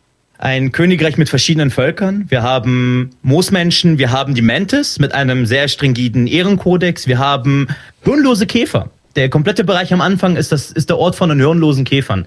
Die haben auch keine wirklich komplizierten Gedanken. Sie sagen Dunkelheit, sicher, geh weg, aber nichts Kompliziertes. Wir haben im Osten die Mottenvölker, die einen speziellen Gott anbeten. Und das zieht sich im Grunde genommen durch das ganze Königreich. Es sind verschiedene Völker, die mehr oder minder leben. Irgendwann ist es dann so gewesen, dass wir eine Eternität hatten, ein Gott, der gekommen ist, und der hat im Grunde genommen dem Königreich Intelligenz verschafft. Und das ist dann tatsächlich der König, der dieses komplette Gebiet, denn das Hello Nest aufgebaut hat. So, das ist so ziemlich so die Lore drumherum. Und irgendwann ist es halt so, dass eine Krankheit ausgebrochen ist. Und diese Krankheit hat im Grunde genommen alle nicht nur verdummt, sondern wahnsinnig und blind gemacht. Und um dieser Krankheit Herr zu werden, haben sich die Völker verschiedene Taktiken ausgedacht, um, äh, naja, diese entsprechend zu bekämpfen. Die einen haben zum Beispiel versucht, das mit Seelen zu bekämpfen. Das ist, ähm, das sind zum Beispiel die Käfer von der City of Tears, die das probiert haben. Ein anderes Volk hat sich komplett abgeschottet, hat dann einfach gesagt, ja, wir machen dann nichts. Ein anderes Volk war tatsächlich der Diener des Gottes, der die Krankheit ausgeschüttet hat. Das sind die Motten gewesen. Und der König hat den Plan gemacht, dass wir sie einsperren. Und dazu hat er entsprechend dann Hollow Knight kreiert, dort die Krankheit eingesperrt und die drei Wächter sollten ihn versiegeln. Das ist so ziemlich die Geschichte. Das sagt man dir auch sehr früh. Das, das sagt man dir in der City of Tears, wenn du die Statue siehst. Eine interessante äh, ähm, Nebensache, die ich gehört habe. Es gab ja auch ein Hollow Knight Comic, glaube ich, das bisschen näher auch auf diesen einen Charakter eingeht, der diese Maske auf dem Kopf hat. Grimm, glaube ich, oder Grimm, Grimm, wie ist es nochmal? Quirrell. Quirrell, okay. Äh, das gibt ein Comic, der, der ihm folgt. Ich weiß nicht, wie viel, wie lange das Comic ist. Auf jeden Fall geht er außerhalb von Hollownest herum und beschreibt auch dort seinen Weg. Und was ich sehr interessant fand, ist, dass er in diesem Comic beschreibt, wie ihm langsam die Erinnerungen flöten gehen. Wie er langsam merkt, dass sein Geist ihm abhanden kommt. Und äh, da hat es mich dann so erinnert, dass es äh, in diesem Hollownest eben diesen Art von Geist für die Tiere gibt. Alle haben plötzlich eine Art von ah, Fügung, Lenkung, sie haben alle einen Auftrag, sie haben plötzlich alle eine Art von Willen, obwohl es ja nur Insekten sind, jetzt bö- böse gesagt. Und wenn sie aus dem Hollownest quasi rausgehen, dann werden sie wieder zu diesen unwilligen Tieren, zu den ganz normalen Insekten, so Schritt für Schritt für Schritt.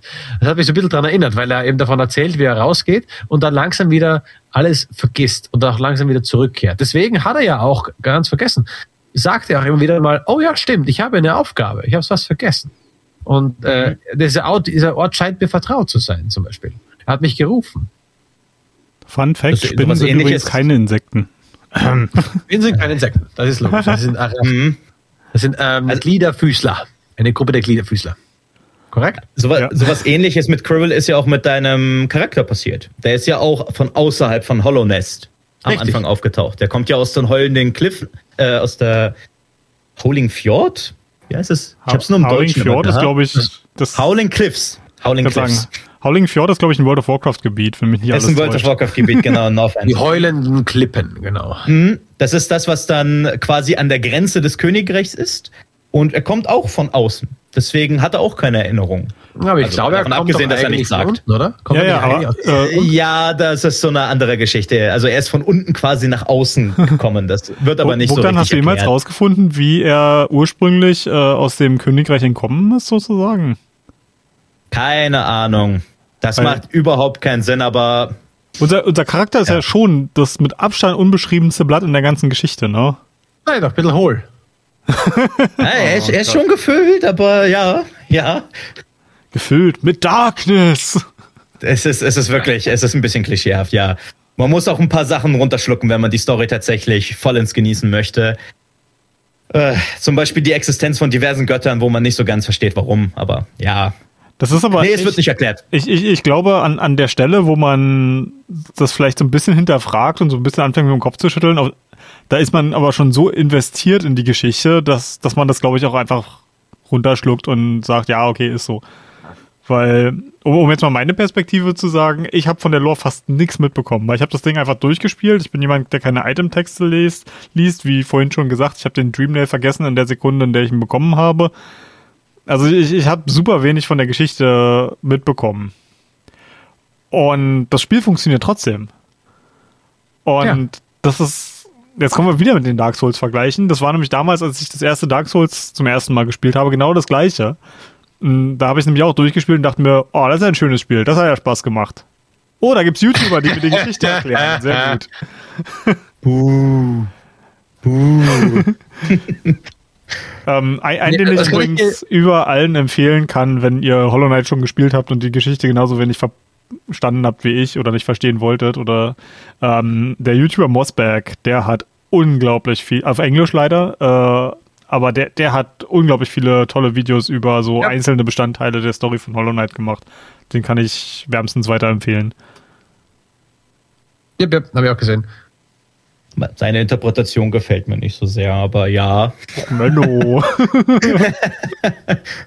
aber das, das äh, trifft sich ja damit, was wir vorher gesagt haben, dass eben das, das Gameplay so unglaublich gut ist. Also auch wenn man von der Story sagt, ja, keine Ahnung, worum es drin geht, ich gehe halt hin und mache das Zeug, das Spiel an und für sich macht so viel Spaß. Mhm. Eine Sache, die mich so ähm, fasziniert hat, war, wenn man in äh, Mistmund ist, Mistmund, wenn man in Mistmund ist und ganz nach rechts geht, kommt man zu diesem äh, komischen kleinen Häuschen, mhm. wo be bevor noch der Lift dahin geht, zu dem Kristallspitze. Mhm. Äh, und dieses Häuschen geht man rein und da drin kommt dann ein, Sch also wenn man den Schlüssel dafür hat, da kommt ein Schamane raus. Ne, wo, der, ja, wo, der, wo der Schamane drin ist, der komische. Und sagt, ah, belasse dich irgendwas aus der Vergangenheit, ich schau mal nach. Hm, nö. Ich dachte, okay, was war das jetzt? Wofür ist das? Das ist, wenn du dein, äh, dein Leichnam irgendwo in der Welt vergisst. Richtig, und, und das fand ich willst. So oh, ja. Wenn du keinen Bock hast, diesen scheiß Bosskampf oder auch gerade ganz woanders bist oder so weit zurückgefallen bist, dann denkst du dir, okay, weißt du was, ich gehe jetzt dahin, äh, dahin wieder, gebe dem Schamanen sein ranziges Ei, was er so gerne mag. und äh, dann bringt er mir den Geist wieder. Ich finde es so geil. Sobald der Geist kommt, ich, ich habe es noch nicht, ein, nicht, einmal benutzt, ne? Äh? Oh, ich schon mehrmals. Ich auch nicht. Ich habe es tatsächlich nicht mal gewusst bei meinem ersten Durchlauf. Ich habe es dann, äh, nachdem ich damals das Spiel komplett durch hatte, habe ich einfach mal nachgeschaut, wofür ich diese 30 ranzigen Eier in meinem ja. Inventar brauche. Für, für das schlechteste Omelette im Königreich. Oh Gott, ey, wer geht denn bitte zu dieser komischen Schnecke hin, wenn man seinen Geist zurückholen möchte? Na, ich gehe immer straight sofort zu dem Geist hin. Ich finde das so geil, wenn du es nämlich machst, dann eben machst du so oh, lo, lo, und die Arme kreisen so auf und runter, rauf und runter und dann kommt ein Geist und ihr fetzt euch erstmal voll, musst den Geist nämlich besiegen damit äh, du die Seele wieder quasi zurückbekommen kannst. Und währenddessen springt dieser Schamane einfach hinter irgendwelche Töpfe und ist einfach verschwunden und kommt dann später wieder vor und sagt, wow, das war ja mal krass quasi. Sehr geil. Und dass man eben halt auch damit Bosse oder einen schwierigen Weg kurz mal abbrechen konnte und sagen konnte, nö, nö, jetzt nicht. Jetzt, jetzt bin ich zu sauer, ich gehe jetzt wieder erkunden und gehe dann mal nach links. Das fand ich eben eine sehr geschickte Lösung. Du warst nicht darauf angewiesen, wie zum Beispiel bei den Dark Souls, zu der Stelle zurückzukehren. Musst du ja Dark Souls auch, nicht. Meine Seelen okay. sind halt weg. Ja, ja, aber da ist halt super. eben recht, recht, viel, recht viel Kohle weg. Ja, also da, da finde ich, ist ein Unterschied zwischen Souls und ähm, Hollow Knight. Bei Souls, also zumindest wenn ich ein Dark Souls-Spiel zum ersten Mal durchspiele, da habe ich mittlerweile die Einstellung, alle Seelen, die ich im Rucksack habe, sind weg. Ich gehe ja. einfach permanent mit der, der Einstellung ran, alles, was ich angesammelt habe, ist gar nicht erst da. Das ist erst dann da, wenn ich den, das nächste Bonfire erreicht habe. Das ist quasi so ein Coping-Mechanismus, äh, um nicht sauer zu sein, wenn ich meine Seelen verliere. Aber auch nicht unter Druck zu geraten, sondern für mich sind die Seelen erst dann da, wenn ich am nächsten Save-Point bin. Ähm, in Hollow Knight äh, gibt es aber noch eine andere Funktion, ähm, die das hat, wenn du deinen ähm, deinen Geist quasi nochmal besiegt hast. Du hast nämlich so eine Art, ich, ich nenne es jetzt mal der Einfachheit, die Mana-Leiste, womit du deine, deine Spells fütterst und wo du mit. Die Mana-Kugel. Ja, genau. Ähm, die ist nämlich nur halb voll, wenn du den Geist nicht besiegt hast nach dem Tod. Oder ja? So Ja. zwei Drittel. Ja, zwei, egal. Die ist jedenfalls nicht richtig voll. Und das, das hat also, ein- also du verlierst halt nicht nur äh, Währung, sondern du verlierst halt auch ein bisschen deiner, deiner Kampfeskraft. Und deswegen finde ich, ist das Incentive hier viel höher, zu sagen, alles klar, ich muss meinen Geist besiegen. Und auch die Ah. Heilkraft. Mal abgesehen davon, dass, äh, dass man ja sowieso in der Regel wieder dahin zurückgehen will, wo man gestorben ist. Mm, Eine, Ja, eine also- Sache, die ich noch zur Währung sagen wollen würde, deswegen würde mich das eigentlich relativ selten interessieren, wenn ich die verliere, ist, ab nach dem ersten Drittel bis zur Hälfte braucht man die eigentlich nicht mehr. Also ich hatte das, das Gefühl, dass ich am Anfang nie genug hatte und dann auf einmal mein Portemonnaie immer voll war. Und es, es gibt zum Beispiel so einen Charakter im, im Spiel, der, der dich, äh, naja, beklaut kann man nicht sagen, sondern äh, dir de, dein Geld abschwindelt. Und das hat mich Ich nicht mal gestört, weil ein. ich zu, zu, zu, dem, ähm, zu dem Zeitpunkt hatte ich so viel Geld, dass es mir eigentlich egal war. Also es war für mich war es einfach nur witzig. 2000. Hm? 2000 meiner Geos hat die alte Ja, ist halt nix. Ich meine, es sind 4000, bis sie verschwendet, so in einem Dreh. Aber Es ist, es ist Fabi. Fabi, ich weiß nicht, was du mit deinem Geld machst, aber ich hatte konstant zu wenig. Und ich Ja, bin nicht gestorben. Ich, ich hatte am Anfang immer zu wenig. Und äh, aber so, sobald man halt die, die Händler leer gekauft hat, die es da gibt, hat man halt nichts mehr, also bis, bis zum äh, zu einem der DLCs hat man halt nichts mehr, wofür man das ausgeben kann. Also dann in, in Grim Troop kommt halt nochmal so ein richtiger Money Sink, wo du richtig, richtig viel Geld reinpulvern kannst. Aber ansonsten, Du kannst deine Health-Leiste upgraden, deine Mana-Leiste, du kannst Talismane kaufen. Ich meine, wer hat nicht sofort sein ganzes Geld in die Talisman-Slots rein investiert? ja, das ist. Du und das- kannst Schmied, jede Bank kostet Geld, jede Hörstation kostet aber Geld. nicht viel. Immer so 300, 100 so Ja. um den Dreh. Alleine die Laterne, 1800 am Anfang. Ja, das, Ja, deswegen also ich hatte am- eigentlich am immer zu Anfang, wenig. Am Anfang hat man immer, hatte ich halt auch immer das Gefühl, wie soll ich jemals so viel Geld verdienen? Und dann, aber wenn man erstmal in der City of Tears angekommen ist, äh, da, da gibt es halt einfach so ein paar Routen, in denen du so viel Geo, was die Währung ist, äh, bekommst. Also ja, vielleicht habe ich das Spiel einfach anders gespielt als ihr. Das kann auch sein, dass es Du hast deswegen. nicht alles gekauft. Also ich, ich würde jetzt nicht Wasser. sagen, dass ich, vielleicht habe ich den Händler nicht gefunden, das ist möglich. Aber Also alleine der Schmied frisst 8000 Geo. ich, ich glaube, ich hatte das letzte Schwert-Upgrade 10.000. nicht gefunden. Achso, ja, das kostet 4000. Ja, aber ich renne ist- momentan das mit ist 14.000 schon rum, also ist durch. jetzt nicht so, dass ich mir das nicht leisten könnte. Gib sie her, dann kann ich endlich mein Grim Troop Ding upgraden. Ich brauche Ja. 15.000. Ja, das, das ist Oh nämlich genau Gott. das Ding, was Ja, dann ein richtiger Money ja. Sink ist. Aber ja, äh, da gibt es noch diese, ähm, diese Dame, die dir oben die fragilen äh, äh, Talismänner upgradet genau. äh, und und die für richtig viel Geld kackt sie dir die aus. und macht Ja, sie sie, frisst die. ja, sie frisst sie genau und macht sie zu, äh, wenn du die Kohle hast, zu einem beständigen Talisman. Ganz kurz zu den Talismanen. Das ist eben das, was deine Fähigkeiten noch mal eine Spur mit umändert. Es gibt meinen Lieblingsding, der heißt Geoschwarm, wo alles heruntergefallene Geld quasi zu dir ranfliegt. Nämlich ganz kleine Fliegen kommen da Mhm. und also und äh, holen das Geld für dich. Es ist so süß. Dann, dass dein Nagel äh, eine größere Reichweite hat, dass dein Nagel auch schneller zuschlagen kann oder den Feind weiter zurückstößt oder dass du stinkst. Das Wappen des Verteidigers. Ich habe keine Ahnung, was der macht. Äh, der ist ziemlich praktisch. Was macht Du der? hast quasi eine, du hast eine kleine Damage-Aura. Und äh, du kriegst tatsächlich auch Rabatt bei dem fragilen Händler. bei diesem Man-Eater da oben. Weil Ah. er mag deinen Geruch und deswegen kriegst du einen Rabatt dafür. Das habe ich dann immer ausgenutzt. Aber das Geile ist, es gibt Synergien. Also es gibt Ja, ja, Talismane, die tatsächlich zusammen noch stärker sind als nur die Addition ihrer Kräfte. Muss es halt Also- nur erstmal rausfinden, ne?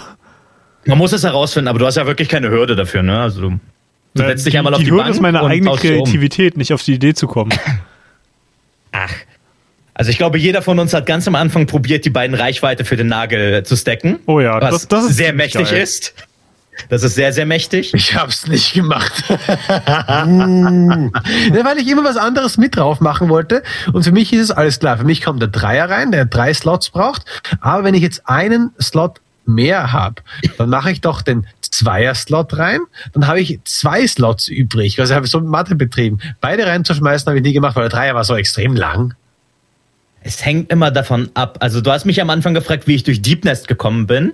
Ähm, eine Mischung aus, ähm, ich hatte diesen Sporen, dieses Sporenemblem, mhm. dass wenn du dich heilst, dass du um dich herum quasi wie so ein Pilz explodierst und eine Damage-Aura um dich herum machst. Mhm. Und nur so bin ich am Ende durch Deep Nest gekommen, weil da sind ja diese Viecher, die blocken können Boah. und sehr, sehr starke Angriffe machen. Ja. Ja, ja, ja, ja. Damit kannst du das umgehen. Und wenn du zum Beispiel dieses, Spilz, äh, dieses Pilzsporen-Talisman verbindest mit dem Defender's Crest, wo du stinkst, dann machst du so eine riesengroße Pupwolke um dich herum, mhm. die dann noch mehr Schaden macht. Ja, das, das habe ich für ein paar sehr defensive Bosse auch benutzt. Mhm. Habt ihr gewusst, dass man die Sockel auch überbelasten kann? Ja. ich habe am Anfang gesehen, es wackelt. Wenn man, äh, wenn man versucht, mehr äh, Slots zu belegen, als man hat, dann wackelt ja. es. Und dann habe ich nochmal gedrückt und es wackelt stärker. Und das bedeutet, es passiert etwas. Ich drücke nochmal drauf. Es wackelt noch stärker. Uh. Oh, ich wünschte, ihr könntet äh, Bogdans diebisches Grinsen gerade sehen, dass er, dass er im Gesicht hat, während er das erzählt. Es wackelt. Wenn etwas wackelt, bedeutet das, es passiert etwas. Das ist mein, da wird mein Instinkt geweckt. Und wenn man das so fünfmal macht, dann steht dort Talismanie oder ich meine Talisman Overcharge im Englischen. Und man kann im Grunde genommen einen extra Talisman über das Limit hinaustragen zum Preis, dass man doppelten Schaden frisst. Aber es gibt ah, ein paar ja, echt geile Kombos, die man machen ja. kann. Ja. Das, das, ist super praktisch. Gute Kombo. Ich glaube, du, du, du bekommst einen doppelten Schaden, hast du gesagt, richtig? So du bekommst einen doppelten Schaden, genau. Ja. Also du musst es schon verdient haben. Aber dann mhm. wackeln alle schon mal schön. Mhm. Es ist ein wildes Potpourri. Man hat Talismane, mit denen man Magie besser machen kann. Man hat einen, wo man sich in so eine Schnecke verwandeln kann, damit man sich beim Heilen bewegen kann. Ja, das war, das war meine Strategie beim Endboss, geil, ja. beim, beim Heilen. Weil ich bin jemand, der exzessiv heilt, in jeder freien Minute sich heilt wenn irgendwo eine kleine Pause da ist. Bei einigen Bossen ist es ja so, wenn man genug Schaden macht, dann hat man ja so eine Heilpause. Ja. Aber ich mache das auch zwischen den Angriffen. Wenn er kurz aus dem Bild fliegt, Heilpause für mich. Ja, ja, ich ja. weg und Heilpause. Und das ist mit dieser, mit diesem Schneckentalisman super. Mhm. Aber mein liebster Talisman ist der Kompass. Den okay. Kompass habe ich eigentlich immer drin. Ja klar, am Anfang schon, aber später habe ich ihn auch rausgemacht. Aber Welche habt ihr nicht benutzt? Ähm, also ich wollte gerade sagen, mal kurz, äh, es gibt ja so Utility-Talismale, wo du schon Kompass sagst. Und mhm. Am Anfang habe ich immer gesagt, ja, okay, du lern, lernst das Spiel hier gerade, du spielst es zum ersten Mal. Der Kompass macht, dass du dich auf der Karte selber sehen kannst. An, ohne den ist gerade der erste Playthrough enorm verwirrend. Ähm, aber genauso wie die Fliegen, die Anko auch schon erwähnt hat, das ist auch so ein Utility-Talisman, der, der halt die, das Geo immer zu dir transportiert. Ansonsten verlierst du zwangsläufig immer was an dem Geld, das die Gegner abwerfen. Zum Beispiel ein Stachelnfeld oder was weiß ich. Ähm, ich habe die am Anfang sehr gemocht und am Ende habe ich eigentlich nur noch geguckt, was von denen kann ich nicht benutzen, womit komme ich, komm ich durch. Ich habe selber nie ein Mage-Bild gebaut weil ich auch ähnlich wie du, ich benutze jedes Zeitfenster zum Heilen und die Ressource zum Heilen ist die gleiche Ressource, die man auch für, für Schadenspells benutzt. Es gibt Spells, die machen enormen Schaden, gerade wenn man sie richtig einsetzt. Und ich wollte sie aber nie einsetzen, weil dann kann ich ja weniger heilen. Das ist das gleiche Problem, was ich auch in, mit meinen ganzen Magie-Builds in Dark Souls 3 hatte. Du hast einfach weniger, also Dark Souls 3 ist es so, du musst dich entscheiden. Nimmst du, du hast 15 Tränke insgesamt und welche davon sind Mana-Tränke und welche sind Health-Tränke. Das ist immer so ein, so ein Hin und Her, das ich nicht sonderlich mag. Und ja, ähm, ich habe dann eigentlich fast immer so, so, ein, so ein Schwertbild gemacht mit extra Schaden. Ich weiß nicht mehr genau, was, was da der Talisman war und dann doppel zweimal mehr Reichweite. Und dann zum einen macht es das Pogon auch viel, viel leichter, weil die, ja, logisch. Du, du pogos halt, sobald du die Hitbox mhm. vom Gegner erwischst. Und ähm, dadurch, kann, wenn du mehr Reichweite hast, hast du halt ein viel, viel mehr, ja, einfach Puffer, falls du einen Fehler machst oder nicht genau timest. Und ein, eine der letzten Challenges, an der ich mich so ein bisschen verbissen habe, ist so eine optionale Arena. Das war auch das zweite Gebiet, über das ich unbedingt sprechen oh, ja. wollte. Mhm. Das ist äh, quasi am genau gegenüberliegenden Ende des Königreichs von, von Deep Nest. Und das ist ein total äh, horizontal, äh, vertikales Level. Jetzt ich schon wieder horizontal ja. und vertikal durcheinander gebracht. Es geht ähm, nach oben. Ähm, ja. und das, das Geile da ist, dass äh, während die, die ganze Zeit, während du quasi die, die ja, ich würde sagen, die, diese Klippe erklimmst, äh, fallen von oben Leichen runter. Und mhm. ich habe mich die ganze Zeit gefragt, was zum Henker passiert da oben? Was kann das sein? Es muss doch irgendein Boss sein, der irgendwie mega badass ist, dass er so viele Leichen produziert. Und dann wirklich nach einem ziemlich langen, nach einer ziemlich langen Kletterpassage nach oben, wo ich, weil ich scheiße in Jump'n'Runs bin, auch ein paar Mal wieder bis ganz nach unten runtergefallen mhm. bin, ähm, bin ich dann an der, der Arena äh, der, der Narren, Arena of Fools heißt es im Englischen, ja, ähm, angekommen. Und das ist so eine geile Arena. Ich mag Arena-Kämpfe in Spielen allgemein. Ich finde, das hat irgendwie was, was, keine Ahnung. Das ist so, da, da wird irgendwie das Blutvergießen, was du die ganze Zeit anrichtest, auf einmal in einen Sport verwandelt. Und das ist, keine Ahnung, da ich tierisch Bock drauf gehabt. Aber ich habe ähm, die dritte Arena nie geschafft. Das, das war dann auch so ein bisschen, wo ich dann die Lust am Spiel verloren habe. Weil bei mir gibt es bei schweren Spielen immer so eine Frustgrenze, wo ich dann irgendwann keinen Bock mehr habe. Und da, da war das dann für mich erreicht. Hm, du hast okay. also nicht den Titel des Narren gekriegt. Nein, leider nicht. ja, den kriegst du das, wenn du das dritte schaffst. Ich habe bei der Arena totalen Flashback zur PS2-Ära bekommen. Äh, speziell an Omnimusha. Da ist oh, nämlich so, so, ja. ein, so ein, so ein Mini-Dämon, der dann rückwärts runterfällt, so eingewickelt wie dieser NPC, bei dem du startest. Und bei dem wirst du dann in die Unterwelt katapultiert, was auch im Grunde genommen eine Arena ist. Mhm. Und ich habe mich total daran zurückerinnert gefühlt bei der Arena. Aber der Arena ist großartig. Vor allem das erste Mal, wenn man dann den Endboss ja. dort sieht.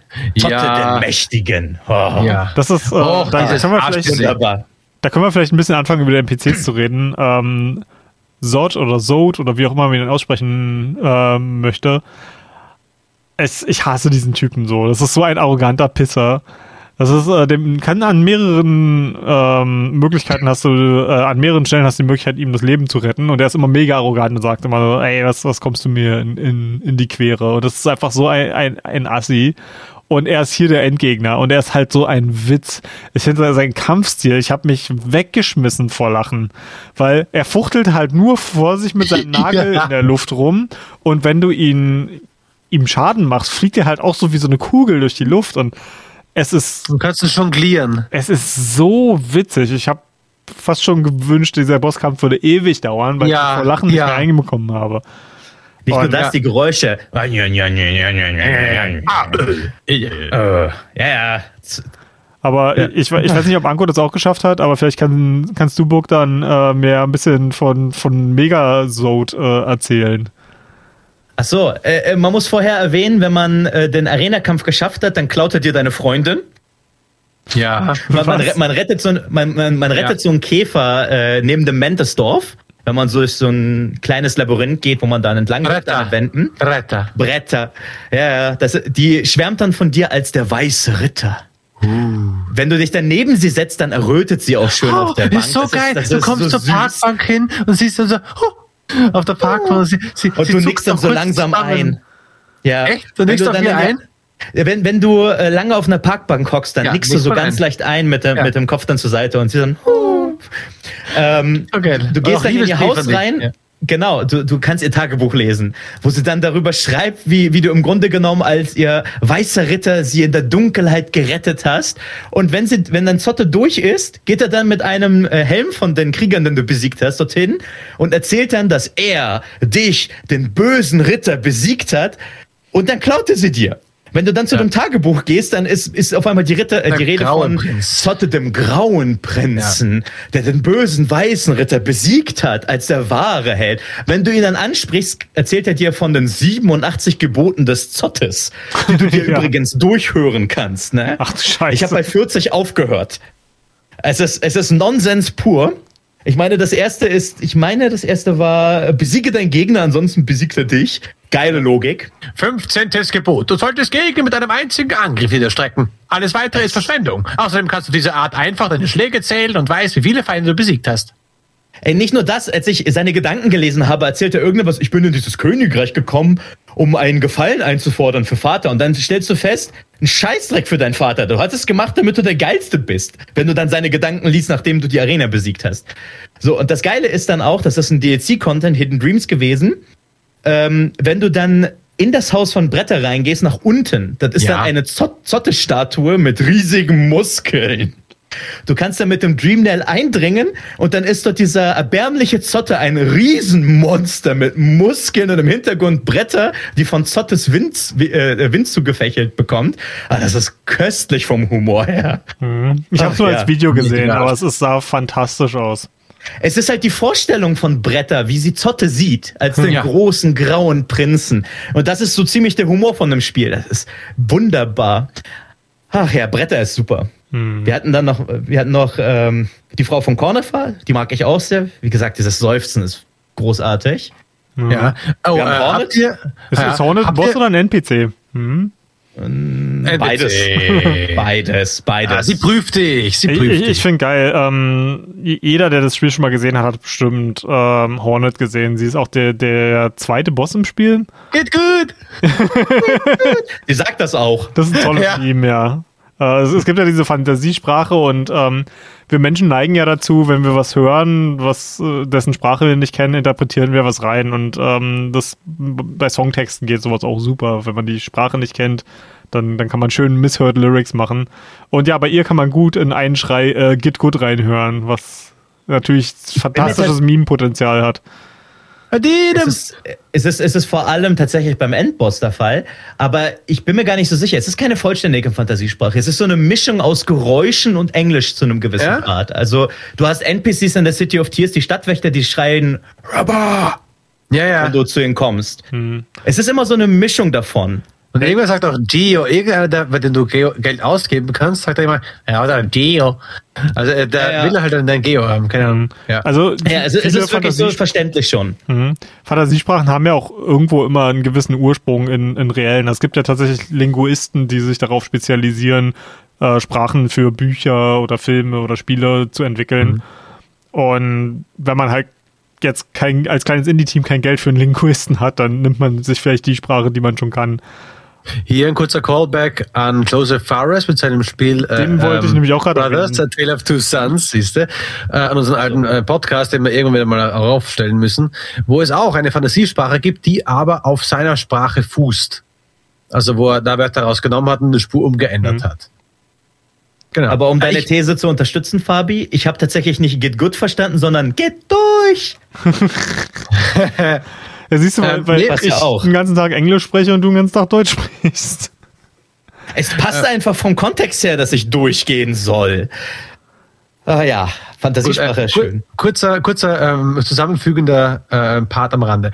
Äh, wir haben ganz kurz die, ähm, die Dinge erwähnt, die, äh, die Talismane. Nebenbei, mein Lieblingsding ist der scharfe Schatten, wo dein äh, Sprint Schaden macht. Hm. So geil aber und auch der Spur weitergeht.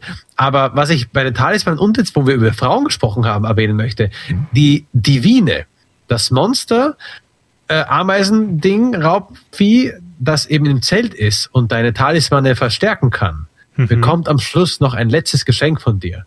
Habt ihr das mitbekommen? Nee. Wenn ich du ihr, aber auch nicht komplett durchgespielt. Wenn du ihr alle drei Talismane, äh, Männer, Talis, Talis, alle, alle, alle drei Klunker gibst. ähm, also erst einen, sie isst ihn, du gibst Geo, sie spuckt wieder hintenrum raus und der ist perfekt. Kannst du das mit dem zweiten machen, mit dem dritten machen. Wenn du danach, nach allen dreien, wieder runtergehst zu dem Typen, der sie dir erstmals verkauft hat, diesen Ameisentypen ganz unten, in diesem, äh, bei den, bei der, in der Pilzwelt. Ja, ja? den Man-Eater. Genau. Den ich eigentlich mag. Erinnert mich an eine Ameise, aber er ist halt mega suspekt. Er wollte deine Beine essen. Ja, ja. Ja, äh, du kannst doch nicht jeden gleich nach dem ersten Eindruck beurteilen. Und wenn du ihm dann sagst, oh, das ist ja ein noch viel geileres Ding, oh, da oben ist jemand, die wartet auf mich. Hm. Und dann geht er, sagt er halt, dass er das geil findet und hochgehen wird. So. Wenn du jetzt wieder zu ihr reingehst, sind vor ihr zwei abgerissene Fühler am Boden und, sagt, und die sagt, oh, dein letztes, dein letztes Geschenk hat lecker geschmeckt, bedanke sich bei dir. Genug, es reicht, alles genug. Ich bin jetzt sehr glücklich. Und das Ding ist halt, die meisten Insektendamen essen den Kopf vom Partner, nachdem sie geschnackselt haben. Das heißt, wahrscheinlich hat er noch schnell Knickknack machen dürfen und dann hat sie ihn einfach gegessen. Ja. Deswegen würde ich also auch. Er, ja. Niemals, niemals mit einer Ameise. Merkt als, euch. Als, als, als äh, na, wobei, der ist doch ein Mantis, oder? Ähm, ich glaube nicht. Also Nee? mir, mir, kam- mir kam er so vom Aussehen eher äh, wie, ein- wie ein Termit oder sowas vor. Ja, ja, Termite Ameise. Aber gut. Die, die haben ja sowieso hier sehr, sehr viel Fantasie walten lassen, wenn es um die Darstellung der, der Käfer geht. Die haben alle vier Beine, die meisten. Großartig. Die haben auch Fühler. Ja. Ähm, Gott, das hast du mich total derailed. mit, der Äh, wir, hatten, wir, hatten, wir hatten über, die, äh, über den, das Kolosseum gesprochen, wir haben ein paar der, der Charaktere angesprochen, wir haben auch kurz über Adidem gesprochen. Ich will auf jeden Fall unseren lieben Hirschkäfer ansprechen. Ach, den Schmied. Hast du ihn den umgebracht? Ja, das schon. Warum? Nach, Uh. Na, denn nach dem letzten sagt er, quasi, jetzt habe ich alles geschafft. Jetzt habe ich alles gemacht, was ich äh, machen konnte. Ich habe den perfekten Nagel gemacht. Und ich bin schon sehr alt auf dieser, auf dieser Welt und äh, eigentlich wünsche ich mir nur noch von meiner eigenen Kreation niedergestreckt zu werden. Aber Und dann- stattdessen kannst du ihn auch einfach in Ruhe lassen und er kann perfekt nageln für den Rest seiner Nein, Zeit. nein. den, den findest du tatsächlich bei einem anderen NPC. Und zwar gibt es ja dann einen Schwertmeister, der Pinseln gelernt Ja. hat. Du findest ihn dort. Die werden dann Nein. tatsächlich Pinsel-Buddies. Deswegen das meine ich ja perfekt. Ja, nageln, Künstler. weil ich finde, es hat extreme äh, gay Undertones. Also ich finde, die, die beiden wirken sehr, sehr queer, wenn, wenn die zusammen sind. Ja, es ist, es ist Ah, halt äh, nein. eine weitere Tätigkeit, äh, die ihm neuen Sinn li- im Leben gibt. Und deswegen habe ich ihn nicht umgebracht, weil ich definitiv sowas nicht unterstütze. Ähm, buh. Gott, ich habe ich hab in, in diesem Podcast schon mehr Boos von dir gehört, als in der ganzen Zeit, die ich dich kannte, glaube ich. Gib mir, gib mir weniger Anlässe. Ja, die, zum, zum Glück sind ja so ungefähr so zwei Drittel der Boos auf mich zurückzuführen. Solange Anko noch ein paar erwischt, ist das alles in Ordnung. Genau. Ja, ähm, schade, wusste ich nicht. Aber es war doch sein Wunsch, na gut. Aber genau, oder dass du den, hast du den, den Schwertmeister gefunden? Welchen? Äh, welchen von den vier? Äh, ich meine den, äh, den besten der vier, den kleinsten. Ja, das hat mich tatsächlich Ach so, ja. überrascht, vor allem wenn du dann seine Waffe siehst. ja, Ja, es sie ist hängt nämlich im Hintergrund. tatsächlich so eine Das ist so kleine ein wirklich- Fliege im Grunde genommen, der vorher ein Händler ist. Ja. Ja, da- das war schon ganz cool. Ähm, ich, ich will mal so ein bisschen äh, rübergehen von NPCs äh, zu, zu Bossen, weil ich finde, find, die Bosse sind äh, auch nochmal ein wichtiger Punkt, der das Spiel echt besonders macht. Ähm, was, was sind denn so, habt, habt ihr einen Lieblingsboss in dem Spiel? Vom Style her, vom Kampf her oder von dem Kontext her? Gib mir alles, wenn du Bock hast. Ich würde ja wirklich liebend gerne über den Endboss reden, über die beiden Endbosse. Na, na, na. Aber nein, nein, nein, nein, nein. Stattdessen gehen wir zu einem anderen Boss, der mir bei meinem allerersten Play Playthrough erstaunlich viele Probleme gemacht hat, und zwar der Soul Tyrant. Oben, ganz diese oben beim Bitch. Dach von City of Tears, Ja. im Seelensanktum, ein Ort mit erstaunlich geiler Musik. Ich liebe Orgeln. Ja, das, das war Ähm, auch mein, meine erste Brickwall, in die ich mein- meinen Kopf reingerammt habe. Oh Gott, also beim meinem allerersten Playthrough waren meine Hände komplett verschwitzt, als ich den bekämpft habe. Und man muss es halt bekämpfen, äh, damit sehen, das ist ein Gegner, der viele Fernkampfangriffe hat. Die meisten Gegner greifen vom Nahen an, aber er fliegt gerne von der einen Seite der Arena zur anderen Seite der Arena und beschwört immer Kugeln, die entweder dich verfolgen oder um ihn herumfliegen. Und das machte mir erstaunlich viele Probleme. Und das Schlimme ist, das ist einer dieser Bosse, der eine zweite Phase antäuscht, wo man denkt, dass Ja. man ihn besiegt hat. Wenn er dann einen äh, Dash nach unten macht, durch eine Glasscheibe durchschlägt und man denkt, okay, er ist nicht hier, habe ich schon gewonnen. Und dann kommt eine Kaskade von Angriffen von ihm, wo man nur ganz, ganz wenig Zeit hat, um anzugreifen. Und da zu verrecken, oh mein Gott. Ja, ja, Soul, Soul Tyrant, ich hasse ihn. Aber beim zweiten Mal war es erstaunlich leicht. Ich, ich finde, der ist ähnlich wie die Mantis Lords auf eine gewisse Art und Weise, weil das auch ein Kampf ist, wenn du den Rhythmus erstmal drin hast, ist das auch, das ist wie ein Rhythmusspiel. Das ist auf einmal hier kurz halten, da kurz halten und du kannst mit dem Fuß fast schon so mitwippen in, im Takt und das funktioniert unglaublich gut beim Soul Tyrant auch. Und bei mir Oh auch. Ich ja. habe ewig gebraucht für, äh, was heißt ewig? Ewig klingt immer so länger, als es tatsächlich ist, aber ich habe bestimmt eine halbe Stunde an dem gesessen. Und al- al- als er dann durch war, ich dachte die ganze Zeit, so ein Scheißboss, hab ich auch keinen Bock drauf, was ein Mist, alles unfair. Und dann, als ich, als es dann Klick gemacht hat, war es so, ah ja, war gar nicht so schwer. es ist vor allem sehr befriedigend, in welcher Form er danach ist, weil er ist eigentlich mega imposant, fliegt dann mhm, mit richtig ja. schön rausgestreckter Brust durch die Gegend. Mhm. Aber wenn man ihn besiegt hat, macht er erstmal und denke, ja, ja, das hast du verdient, Alter. Komm her. Ah oh. oh, ja. Und, und vor allem, was ich so geil fand an dieser zweiten Phase, das war jetzt natürlich sehr, sehr speziell auf meinen Playthrough, aber ich habe ähm, die zweite Phase zum ersten Mal gesehen und das war ein sehr, sehr knapper Run auf den Boss. Und Panik. dachte, ich hätte ihn besiegt und dachte, oh fuck. Und hab dann wirklich kurz da gesessen und dachte mir, wie zum Henker soll ich den denn jetzt besiegen, wenn er noch eine Phase hat? Und dann habe ich ihn einfach geklärt, den Versuch danach. Oh, und das hat sich so gut angefühlt. Einfach weil ich die Mechaniken des Bosses einfach so verinnerlicht hatte zu dem Zeitpunkt, dass auch wenn die zweite Phase nochmal schwerer ist, die Prinzipien sind die gleichen. Und es hat einfach funktioniert. Und Mann, hat sich das geil angefühlt. Ich habe ihn in Panik umgebracht mit einer einzigen Maske.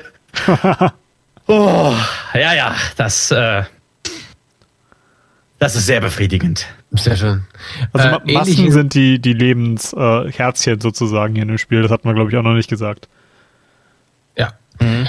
Ähm, ebenso eine Wand jetzt nicht mein Lieblingsboss, aber war für mich so der abtrünnige Herrscher heißt der. Der ist in dem Garten, der im königlichen Garten, Garten der Königin. Mhm. Mhm. Und ist so eine Wand, da, da geht's dann nicht weiter. Du gehst, du kommst an eine Art äh, Station oder so ähnlich. Du kommst zumindest hoch. So Bahnhofstationsmäßig sieht das aus. Genau. Und äh, da stellt sie dir den, Weg. Zuerst so gefolgt, äh, vorauseilend zwei seiner Gefolgsleute, die ähnlich aussehen.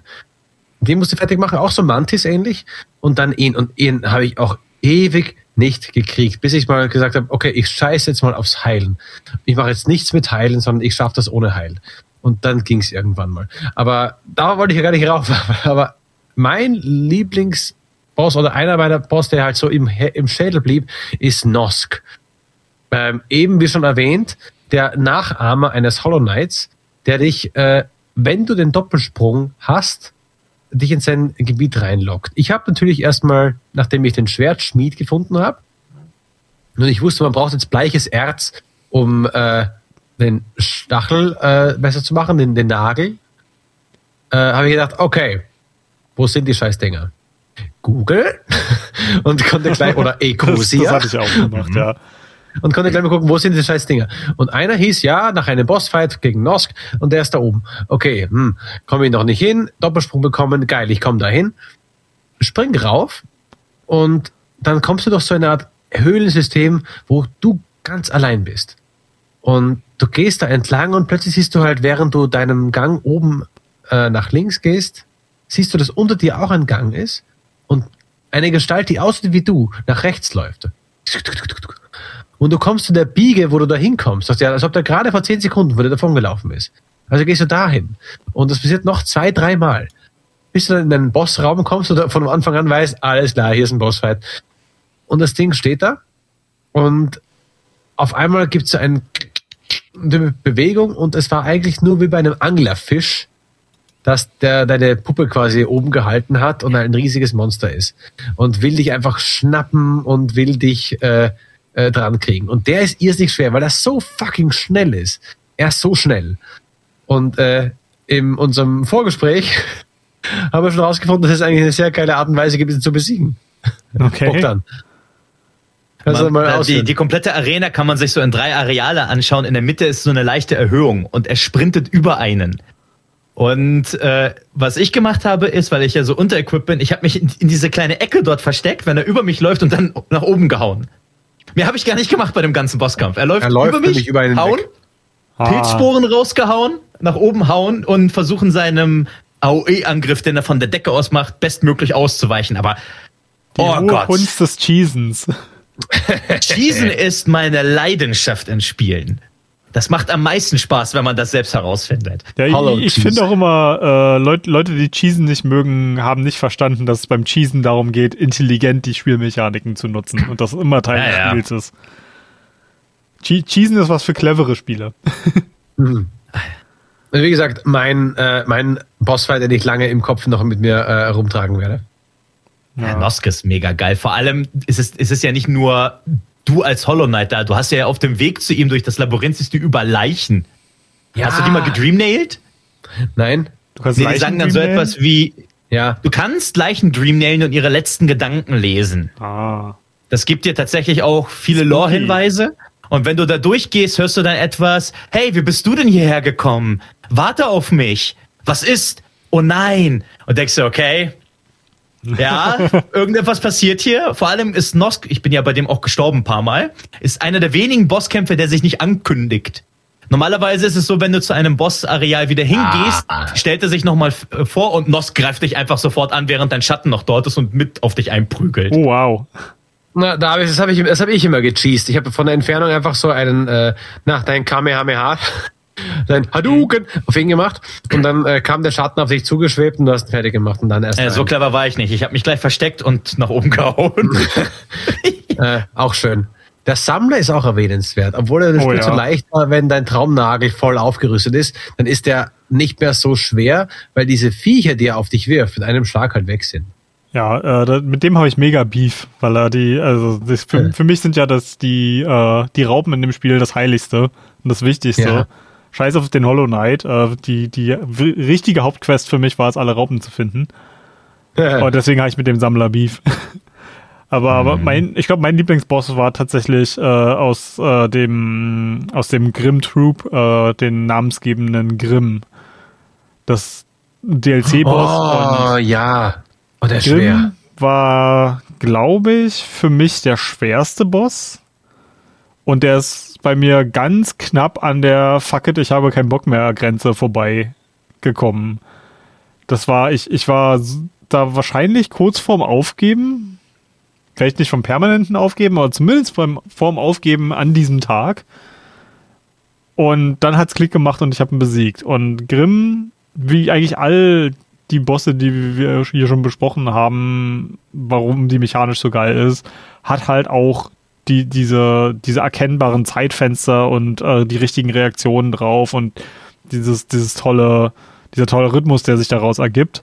Grimm hat nur äh, ein viel kürzeres Zeitfenster zum Reagieren als Ja. die meisten Bosse. Und das, Das macht ihn stimmt. sehr, sehr tricky. Aber das ist ja auch immer ähm, das, das was äh, Hidetaka Miyazaki auch so zugeschrieben wird, dass das, äh, also der, der Lead-Designer von, von Dark Souls und Bloodborne und Sekiro, dass, dass er halt äh, damit so ein, so ein Befried mit der Schwierigkeit so ein befriedigendes Erfolgserlebnis schaffen will.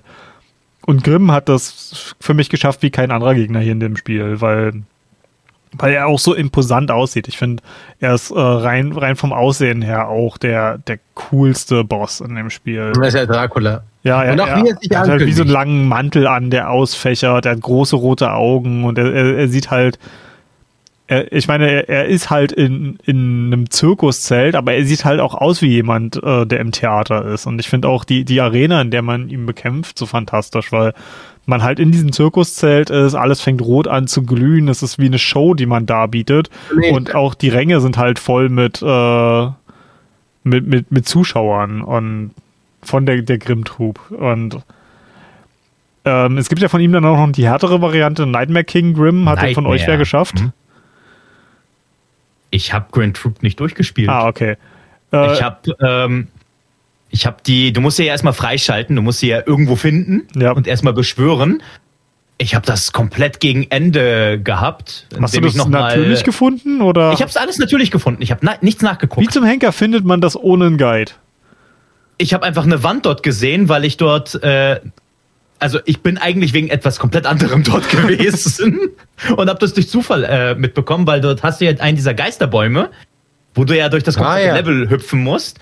Und in der Nähe von dem Eingang zu dem DLC gibt es ein Item und ich habe eigentlich das Item gesucht. Du hörst es ja. Ja. Und ich habe dann dort diese Wand gesehen, die so zerbröckelt ist und dadurch habe ich das dann mitbekommen. Ansonsten überhaupt nicht. Ich habe auch dieses Gott, ähm, dieses Godslayer DLC habe ich auch nur durch Zufall in der Kanalisation entdeckt. Mhm. Ich weiß nicht, wie man darauf ohne kommen soll. Und ich meine, dass damals, als das DLC rauskam, die Entwickler einfach gesagt haben, in dem Gebiet ist das. Ja, das ist natürlich das scheiße ist für alle, die dem Entwickler nicht auf Twitter folgen, ne? Ja, also es wird überhaupt nicht angekündigt, wo Also es ist. Man ist findet auch- es einfach. Das ist eigentlich auch immer was, was ich an. Ich, ich finde, das ist auch so, so eine Philosophie, die es in Dark Souls immer gab, äh, die mich einfach total nervt. Wenn ich ein DLC kaufe, möchte ich nicht entweder im Internet nachgucken müssen oder stundenlang im Spiel danach suchen müssen. Ich, ich Na, wo ist ein die Prinzessin eingesperrt im Ember? Hm? Na Ja, los, Also Fabi. es ist totaler Bull Also da- ich glaube, Dark ist Souls Bullshit. 1 äh, hat da immer noch die Krone von, von Bullshit, was das angeht. Die Prinzessin ist in einem anderen Schloss, Mario. In, in einem anderen Ach, Golem. genau. Aber ja, mal abgesehen davon, dass das totaler Bullshit ist, wie Grimm-Trub startet. Ich finde die Art und Weise, du, du entzündest ja da diese, diese roten Fackeln. Und ähm, wenn er dann das, das nächste Mal nach Dirtmouth zurückkommt und Das dieses, ein Zelt? dieses spookige äh, rote Zirkuszelt da ist, ah, das finde ich so, das hat so, die Musik ist auch so geil, ne? So die Musik ist so eine Akkordeon-Theme und Akkordeon ist so ein geiles Instrument. Ja, Ja, ja. Ah, ist richtig, richtig gut. Und ja, dazu hat Grimm noch so einen Style. Ich finde nur so schade, dass der Rest vom DLC aus meiner Sicht ziemlicher Bullshit ist, weil, Finde die Flamme. ja, ich, ich meine, im, im Grunde genommen schickt dich Grimm, um seine verlorenen Kinder einzusammeln, die Schabernack machen. Also du musst im Grunde genommen äh, eskalierend schwieriger werdende äh, Kinder von Grimm einfangen. Und ja, halt totaler Bullshit, weil die sind halt überall äh, auf der Map verteilt und wenn du das Spiel zu dem Zeitpunkt schon durchgespielt hast, also ich hatte zu dem Zeitpunkt den Hollow Knight schon besiegt und war eigentlich fertig mit dem Spiel und das macht halt überhaupt keinen Spaß, dieses riesengroße Areal immer wieder an, ans Ende der Welt und teilweise sind die ja wirklich am Arsch der Welt das abzugrasen. Und ich meine, es gibt ein Schnellreisesystem und das hilft auf jeden Fall, aber das sind trotzdem noch unglaublich viele Wege und das ist für mich kein spaßiger Content. Ja, nicht nur das. Vor allem sind sie noch auf der Karte markiert und sie sind einfach mitten im Weg. Ja, Also wenn du zum Beispiel die ersten paar Flammen hast, auf der Hälfte, auf dem Weg zur Kristallspitze ist einer, der andere ist auf einem Gang in City of Tears, so richtig random. Nee, ja. nee, das hat, das hat mir auch keinen Spaß gemacht. Ich habe die ersten drei Flammen gemacht und dann nicht mehr. Ja, Also die Attacken das sind ist- Bullshit. Hm, Das, das ist halt so ein harscher Kontrast zu absoluten Busywork-Content äh, die, die, dieser Kinder und dann aber diesem extrem coolen Bosskampf von Grimm. Also ich finde, das ist so ja, zwei, extrem entgegengesetzt zueinander, wa- was die Qualität des Ich- Contents angeht. Ich hatte auch das Glück, dass ich, äh, als der Bossfight anfing, ich meine Videoaufnahme gedrückt habe bei der PlayStation 4, also den Share-Button, wo die, äh, das aufgenommen wird. Denn das allererste Mal ist es ziemlich geil. Wo er Wie er sich auch vor dir verneigt, ne? Wie so, ein- so ein Performer, der jetzt gleich eine Darbietung gibt, ne? noch davor, noch davor, wo er, da dreht er sich so, äh, er macht halt sein, äh, seinen Mantel auf, nimmt dieses, äh, die gesammelten Feuerflammen quasi zu sich auf. Feuerflammen. Er nimmt die Flammen in sich auf und danach wird es kurz dunkel, kurz hell. Die ähm, Manege quasi ist in Licht getaucht, hinten ist, ist das Publikum und dann macht er einfach den äh, Zeigefinger und Daumen zusammen also, und schnipst einmal schön. Und dann geht's los. Und das macht er nur beim ersten Mal. Das ist so stylisch. Das ist so mega stylisch. Und äh, hab sicher gemerkt, ich habe ja sehr aufregend kämpfen müssen, ihr vielleicht nicht ganz so oft. Aber ich habe gemerkt, dass man sich auch verbeugen kann, dass er dann Nee. nicht gleich ganz fies anfängt. Wie machst du das? Wenn du, wenn du ihm in die Schnauze haust, also wenn du runter guckst, ich meine, es ist wohl, wenn du nichts machst, ist es das Gleiche. Aber ah, wenn du ihm in die Schnauze haust, macht er ah, und äh, macht erstmal diese große genau, das ich Attacke. er- gemacht. Jedes Mal. Wenn du es nicht machst, fängt er humaner an. Echt? Hast ein bisschen einfacher Anfang. Ja. Er macht Fabi, ja- hast du aus Dark Souls PvP nichts gelernt? Man verbeugt sich. man verbeugt, einen oder aus macht. Absolver. Nee, nee, Absolver. man, man, man verbeugt sich, während sich der Koop-Partner hinter einem Baum versteckt und backsteppt. So geht Dark Souls PvP. Oder vorher erstmal Estus alles austrinken, damit es fair ist. oh Gott. Oh ich, Gott. Dark Souls PvP kennt keine Regeln. Das kann Nee, man aber machen. da habe ich. Das ist, ist, kann man machen, aber es ist total optional. Ich, ich weiß nicht mehr, wer das war. Ähm, es gibt ja den, den Bonfire Sidechat, das ist so ein Dark Souls Podcast. Und die hatten äh, auch mal eine PvP-Episode, wo sie jemanden eingeladen haben, hatten, der, der wirklich viel PvP macht und einen PvP-zentrischen YouTube-Kanal hat, etc.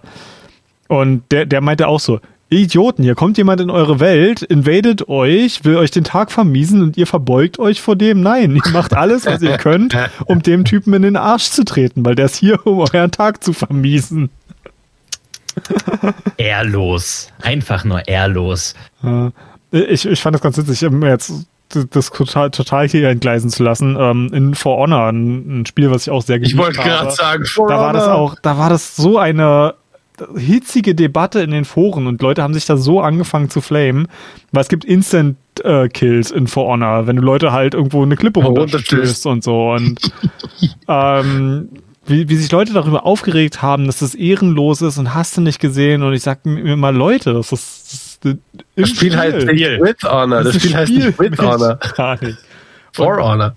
die, was, was was Spieler sich halt für arbiträre Regeln ausdenken. Ich, ähm, ich weiß noch, als ich mit Dark Souls angefangen habe, im ersten Dark Souls, da war ich von den Invadern auch mal richtig, richtig angepisst. Ich dachte mir, was sind denn das für Penner, ey? Ich bin hier neu in dem Spiel, ich habe sowieso schon Schwierigkeiten, die kommen an und machen mir das Leben zur Hölle. Und mit, mittlerweile sehe ich das ganz anders, weil das ist ein Teil der Herausforderung von so einem Spiel. Und ich sehe mittlerweile alles, was im Spiel ist und nicht irgendwie ein Exploit oder ein Bug ist, darf benutzt werden.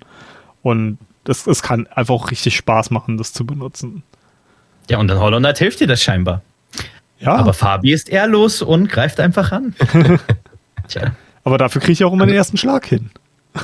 Ja, ich habe einmal probiert. und Ich fand es halt cool, dass sie halt nicht diese auf, wo sie sich aufpumpt zu einem großen, ja, zu einer großen Pinata, könnte man sagen, sich auf die Luft draufhängt und einfach nur anfängt, äh, Feuer rauszukotzen, vorne und hinten und links und rechts und mega Bälle und du musst echt perfekt springen und ausweichen und dodgen, damit das äh, gut klappt. Du kannst sie nämlich nicht angreifen in, dem, in der Sekunde. Und das ist ein bisschen heftig am Anfang.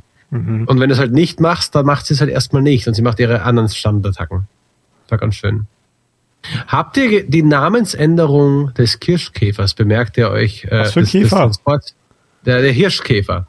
Ah, Der, der letzte Hirschkäfer, in der, der euch von Station zu Station führt. ich wusste nicht, dass der Er hat Name einen hat. Namen bekommen? Der, hat, der heißt der letzte Hirschkäfer. Ach so, ja, ja, das ändert sich, nachdem man das Ei gefunden hat. Das aufgebrochene Ei, richtig? Ja, ja, das aufgebrochene Ei. Dann heißt er Mhm. der alte Hirschkäfer. Ähm, Ja, der ist sehr sehr sympathisch.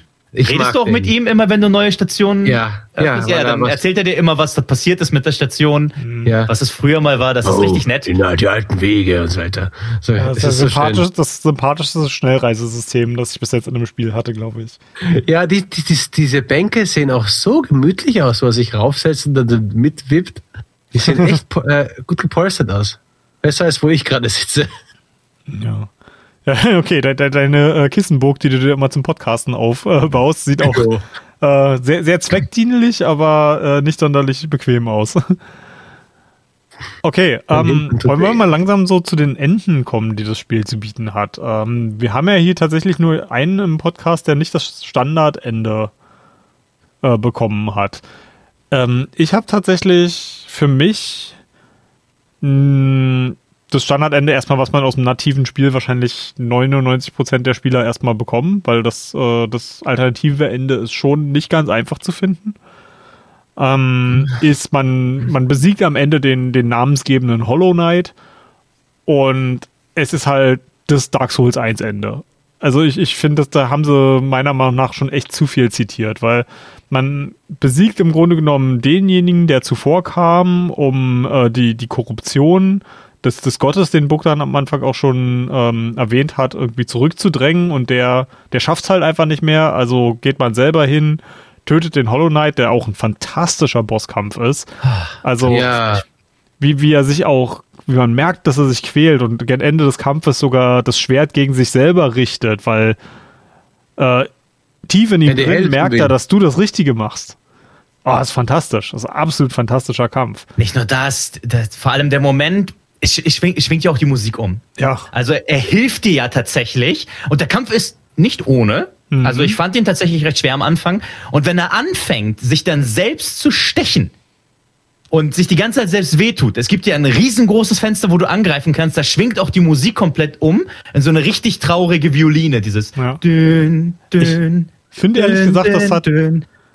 Es, es hat äh, den, den Bosskampf äh, von, ach, wie heißt er denn jetzt? Äh, aus Dark Souls 1. Äh, den, den Endboss. Quinn? Ja, genau, Quinn. Extrem zitiert.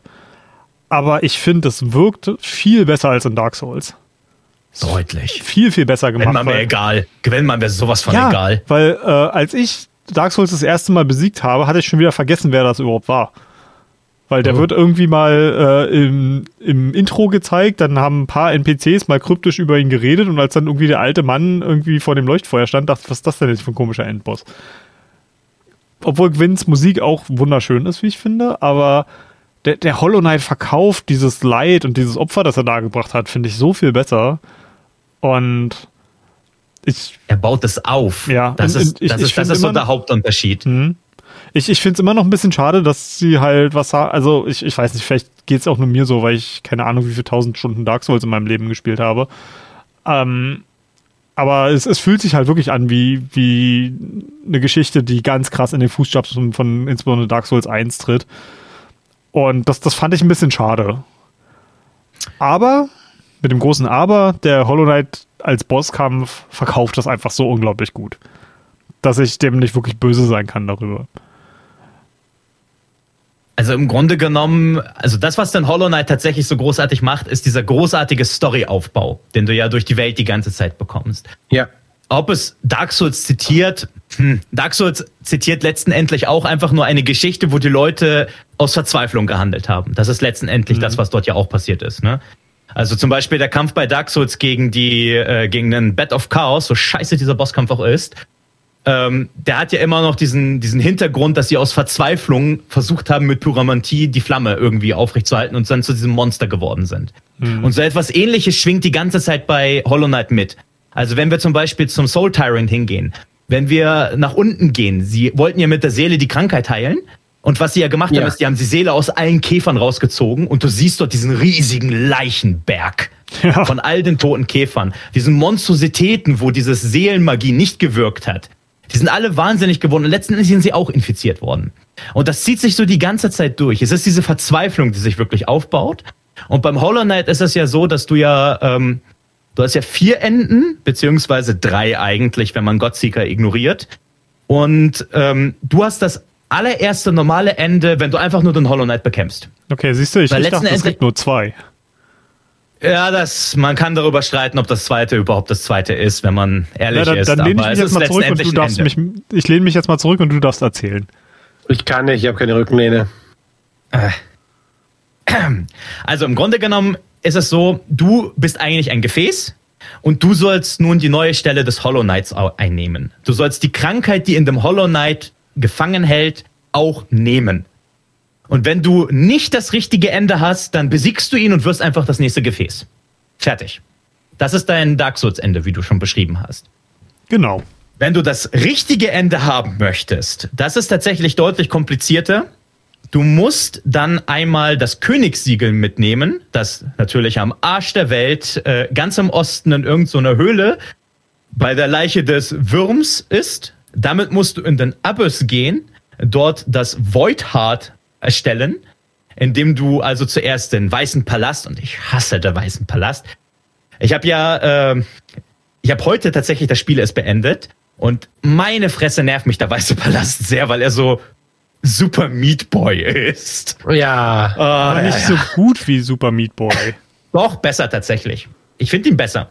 Aber eher wegen den Controls. Ich finde Super Meat Boy zieht sich so ein bisschen. Ich, ich finde, Super Meat Boy hat äh, viel kürzere Intervalle zwischen Scheitern und wieder Versuchen als der Weiße Palast. Also ich, ich, ich Okay, find, ja, gut. Also mal abgesehen von den letzten paar Leveln, die auch bei Super Meat Boy wirklich lang sind.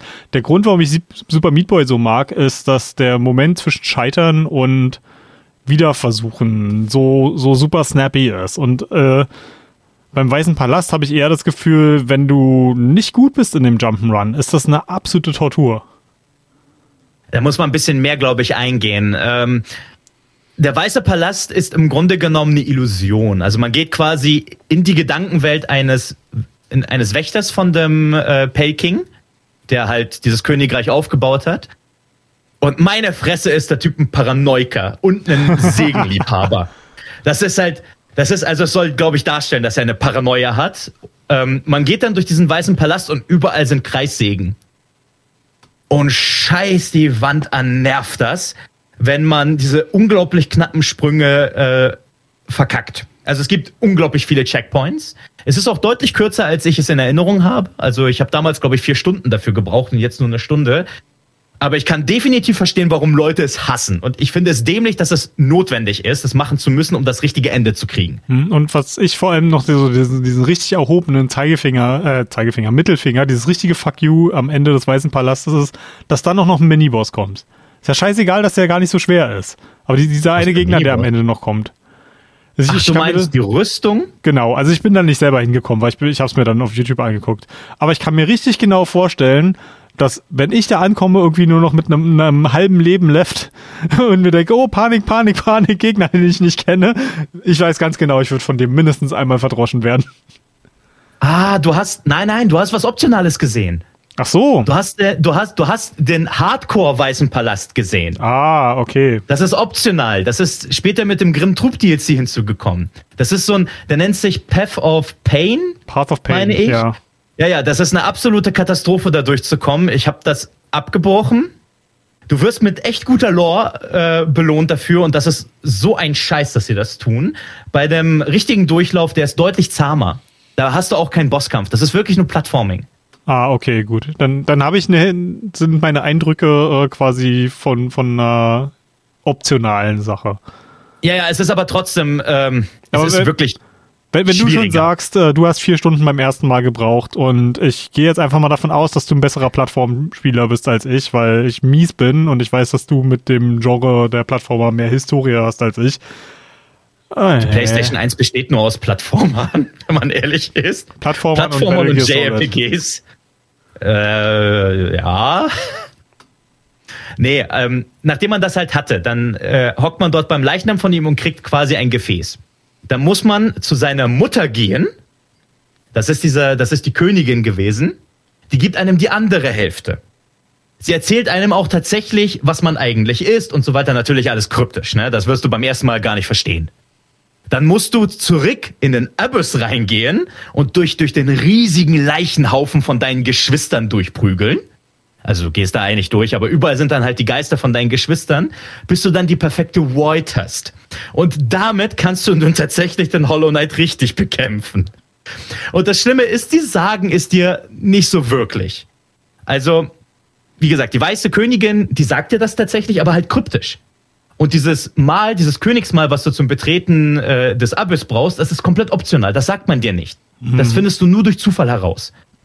Und wie gesagt, dass man das halt mandatory macht, ist halt, bäh, es überrascht mich nicht. Also nach Castlevania Symphony of the Night ist das üblich, solche 100% Sachen zu verstecken. Ich meine, dort hat man so zwei Gläser gehabt, die man finden musste. Super. Das ist halt totaler Bullshit. Aber Als Metroidvania-Spieler merkt man das irgendwann natürlich, aber ja. Auch, auch da ist ja äh, Dark Souls genau in dieser Tradition. Ich habe auch kein alternatives Dark Souls-Ende jemals alleine rausgefunden, weil das auch Heidenbullshit ist. Ähm, also muss ich kurz sagen, ähm, da gehen es ja um diese zwei Maskenhälften, richtig? Ja. Und eines hast du gesagt, gibt es ja auch, wenn man das Kolosseum da alles zu Ende macht? Nein. Das Kolosseum gibt dir nicht die Maskenhälfte. Es geht hier tatsächlich um die King's Souls. Das ist das ultimative Gefäß, wo du dann die Void einlädst.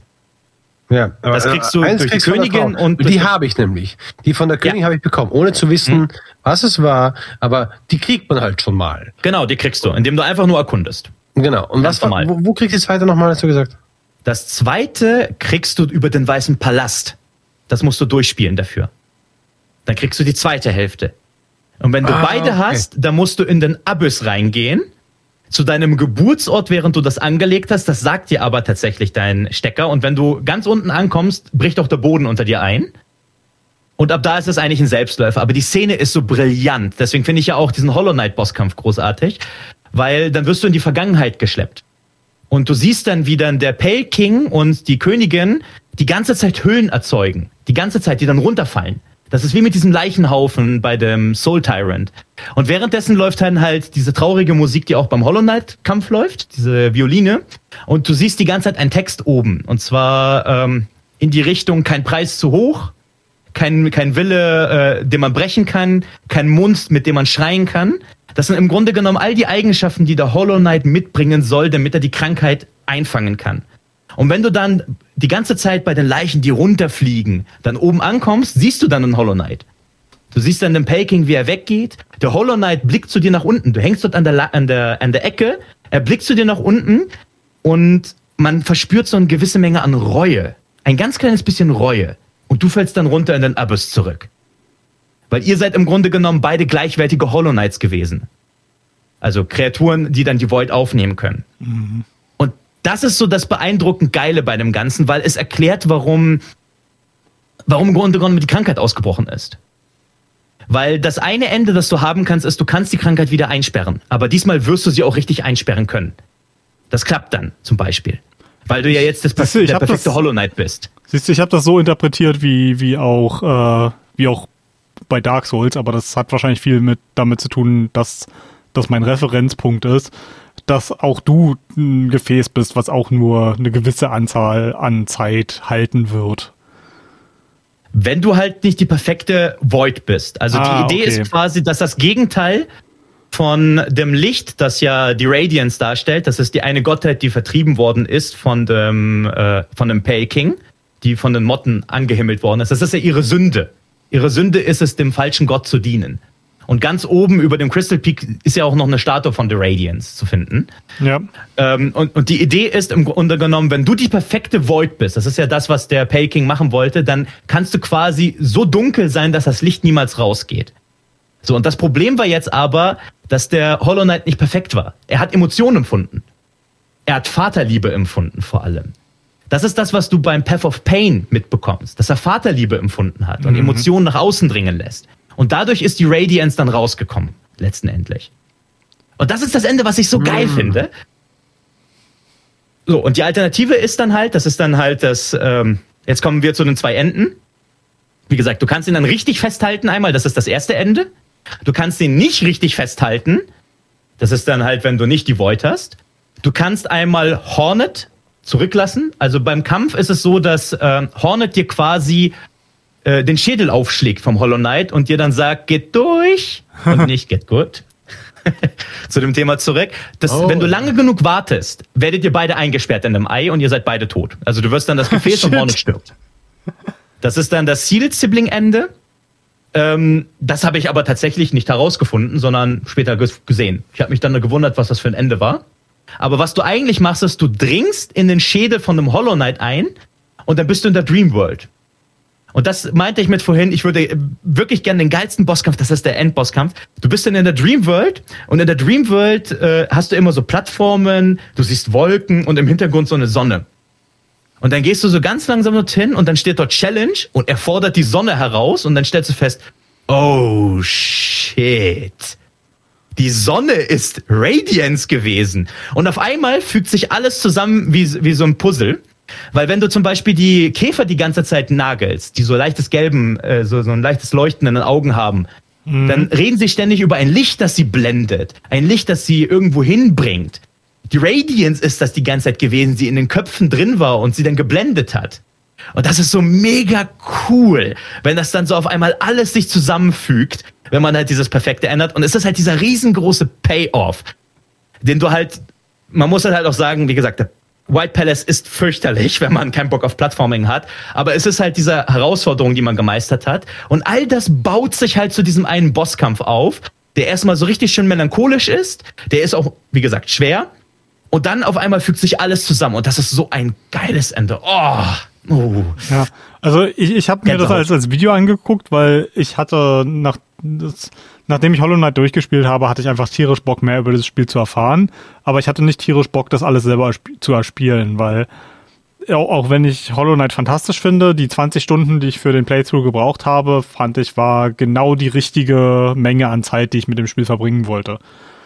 Und äh, danach habe ich noch fünf Stunden Zeit-Content gemacht, äh, weil ich noch ein bisschen Bock hatte, aber auf keinen Fall genug, um diesen ganzen wirklich harten Content mitzunehmen. Und selbst für mich, der sich nur ein Video angeguckt hat, diese Szene, wo, die, wo der Hollow Knight die, die Sonne oder die Radiance herausfordert, das, da kriege ich Gänsehaut, wenn ich dran denke. Es ist so eine gute ja. Szene. Und das, das ist wieder genauso, wie ich das auch schon bei den, den Mantis Lords am Anfang gesagt habe. Dieser Charakter, der fast nie Ausdruck von irgendwas zeigt. Und der dann sein, sein Schwert so raushält und sagt, hier, komm. Ah, das ist so gut. Vor allem baut sich das dann auch die ganze Zeit auf. Das ist ein Vier-Phasen-Kampf? Vier oder drei Phasen. Und der geht ja immer weiter Richtung Himmel. Du stürzt den Gott aus dem Himmel runter. Mhm. Vor allem und dann auch siehst du all die mit Schatten, dem Hollow Knight, ne? Oh. Ja, ja, nicht nur das. Und all deinen Geschwistern, all die, die sich geopfert haben, oder geopfert wurden, kommen dann zusammen und geben dir so einen richtig fetten Mittelfinger. Oh. Ja, also ich kann wirklich allen nur empfehlen, die das Spiel durchgespielt haben, aber wie ich keine Lust haben, äh, sich den ganzen extra optionalen Content zu geben, guckt euch trotzdem ein Video davon an, weil es ist trotzdem emotional, auch wenn man es nur äh, aus zweiter Hand sieht. Hm, Link findet ihr dazu in der Zusammenfassung. Danke, Anko, danke. Du bist der Beste. Danke. Aber ich kann dich da wirklich verstehen, Fabi. Ne? Also 22 Stunden. Ich weiß nicht, wie viele Metroidvanias hast du gespielt? So generell mal. Ich habe Hollow Knight gespielt. Ja. Ich habe Ori und The Blind Forest angefangen. Ich habe Ori und The Will of the Wisp angefangen. Also wie lange ja. glaubst du, ist eigentlich so ein, so ein Metroidvania im Schnitt? Keine Ahnung. Also ich glaube, wenn, wenn Metroidvania nicht so gut ist, wie das ein Hollow Knight ist, und ich, ich glaube, Ori and the Will of the Wisp hätte ich auch länger gespielt, wenn nicht anderes in meinem Leben dazwischen gekommen sind. Also Sachen auf dem Niveau, die kann ich schon mal 20 Stunden spielen. Bei den meisten Spielen dieser Art habe ich ehrlich gesagt nach drei, vier Stunden schon die Lust verloren. Das ist verhältnismäßig gut, weil im Grunde genommen ist so ein Metroidvania sieben, acht Stunden ungefähr lang im Schnitt. Ist also sieben, acht Stunden lang, wenn man weiß, was man tut? Oder Nein. ist es sieben, acht Stunden lang äh, für jemanden, der es nativ zum ersten Mal spielt? Zum ersten Mal die komplette Story mit den meisten Extras. Sind so sieben, acht Stunden im Schnitt. Hm, interessant. Ähm, Hätte ich jetzt nicht mitgerechnet, also, ehrlich gesagt. Also fast alle Castlevanias, die ich gespielt habe, und das sind fast alle Igavanias, also alles, was nach Symphony of the Night kam mit diesem RPG-Mix-System, mhm. die brauchen so acht Stunden, acht, neun. Und ich habe sie auf dem Handy gespielt mit der dreckigen Touch-Steuerung. Oh Gott. Wow. Ungefähr in die Richtung. Äh, Ori braucht ungefähr neun Stunden, zehn Stunden so um den Dreh.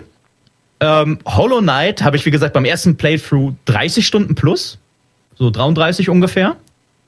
Ähm, und das ist erstaunlich viel. Und je, jetzt habe ich 15 Stunden gebraucht und ich weiß, wo das meiste liegt. Mhm. Das ist unglaublich viel Content. Und alleine dieses True Ending hat mich ungefähr vier Stunden gekostet. Vier, drei Stunden. So, und davon war halt eine Stunde der White Palace, ne? Das ist halt, äh, das ist lächerlich viel äh, Engagement, das sie von dir verlangen. Ja, also ich, ich muss auch ganz ehrlich für, für mich ganz persönlich sagen, ohne jetzt damit irgendwie eine Wertung über das Genre abgeben zu wollen, wenn ich mir so Metroid und äh, Castlevania-Spiele angucke, also jetzt auch dieses äh, doch von den Kritiken her recht gut eingeschätzte Metroid Dread, was dieses Jahr rauskam, oder wenn der Podcast rauskommt, wird es schon 2022 sein, also in dem Fall letztes Jahr rauskam. Ähm, das, das interessiert mich einfach überhaupt nicht. Also da, da, da steckt nichts drin, was mir irgendwie so sagt, oh, guck mal, das ist doch cool. Ähm, ich weiß nicht, ob das was ähm. damit zu tun hat, dass ich einfach nicht damit groß geworden bin, dass man für einfach eine eine bestimmte Prägung für irgendwas braucht. Also ich, ich, sehe das immer genau umgekehrt, wenn ich Leute dazu bewegen will, mit mir äh, CRPGs für den Podcast zu machen. Also so, so eine ganz kla klassischen Sachen wie ein Baldur's Gate oder wenn man was Moderneres nimmt, sowas wie ein Pillars of Eternity. Da findet sich keine Sau, weil das ein nischiges Genre ist. Und ich liebe das über alles weil ich damit groß geworden bin. Und ich weiß auch überhaupt nicht, wie ich das jemandem verkaufen soll, der so eine Spiele vorher noch nicht gespielt hat, weil die sind halt clunky, die sind komisch, die haben seltsame Konventionen, die für einen Außenstehenden erstmal komisch zu sein scheinen. Und bei Metroidvanias habe ich genau das gleiche Gefühl. Und Hollow Knight und zu Ori würde ich sagen, passt das eigentlich auch ganz gut. Das sind halt Spiele, durch, die durch andere Qualitäten auch Leute wie mich mit reinziehen, weil sie halt wunderschön sind, weil sie eine tolle Atmosphäre haben, weil sie sich moderner anfühlen auch. Aber so ganz im Allgemeinen, glaube ich, ich werde mit dem Genre wahrscheinlich einfach nicht warm werden. Fabi, patch, äh, Fabi pitcht äh, Metroidvanias. Und ja, wenn du dann dieses coole Item hast, gehst du wieder zu dem Gebiet zurück, das du schon komplett fertig hast. Ich soll was? Ja, ja, das machst du, das machst du jedes Mal, wenn du ein neues äh, Item hast, mit dem du dann dich besser bewegen kannst. Ich soll Ist doch mal alles durch. Oh Gott, ich ich will das jetzt alles nicht wieder ausgraben, aber ähm, wir hatten, ich glaube, in unserem Devil May Cry Podcast, äh, in, in dem alten Good Game Nein, nein, nein, Podcast im, noch. im DMC-Podcast. ja, Im das, das DMC beste Devil May Cry. Bullshit. ähm, ähm, da habe ich so einen mega Rant über Backtracking abgezogen, aber das, den, Ja, aber das ist tatsächlich ein ziemlich guter Punkt. Äh, ich bin zum Beispiel jemand, der findet Metroid absolut fürchterlich. Ich, ich kann mit dem kompletten Metroid-Szenario nichts anfangen. Und es ist wirklich das Szenario. Die Welt interessiert mich nicht. Samos interessiert mich nicht. Bei einem Castlevania ist es meistens eher so das Gimmick im Hintergrund, das mich mitnimmt. Und die Musik. Die Musik ist tatsächlich ziemlich gut, vor allem die von Area of Sorrow. Oh, ich mag die so sehr. Und die haben dann auch so, so ein cooles Seelensystem, das du kombinieren kannst. Das ist wirklich das Gameplay und die Musik, das es treibt. Und bei Hollow Knight ist es ein Mix aus allem irgendwie. ich wollte gerade sagen, Hollow Knight ist einfach ein richtig gutes Gesamtpaket und das ist auch der Grund, warum ich das durchgespielt habe, auch wenn es eigentlich vollkommen außerhalb meiner Komfortzone ist. Äh, Also ich bin da halt wirklich reingegangen und mir hat die Grafik gefallen.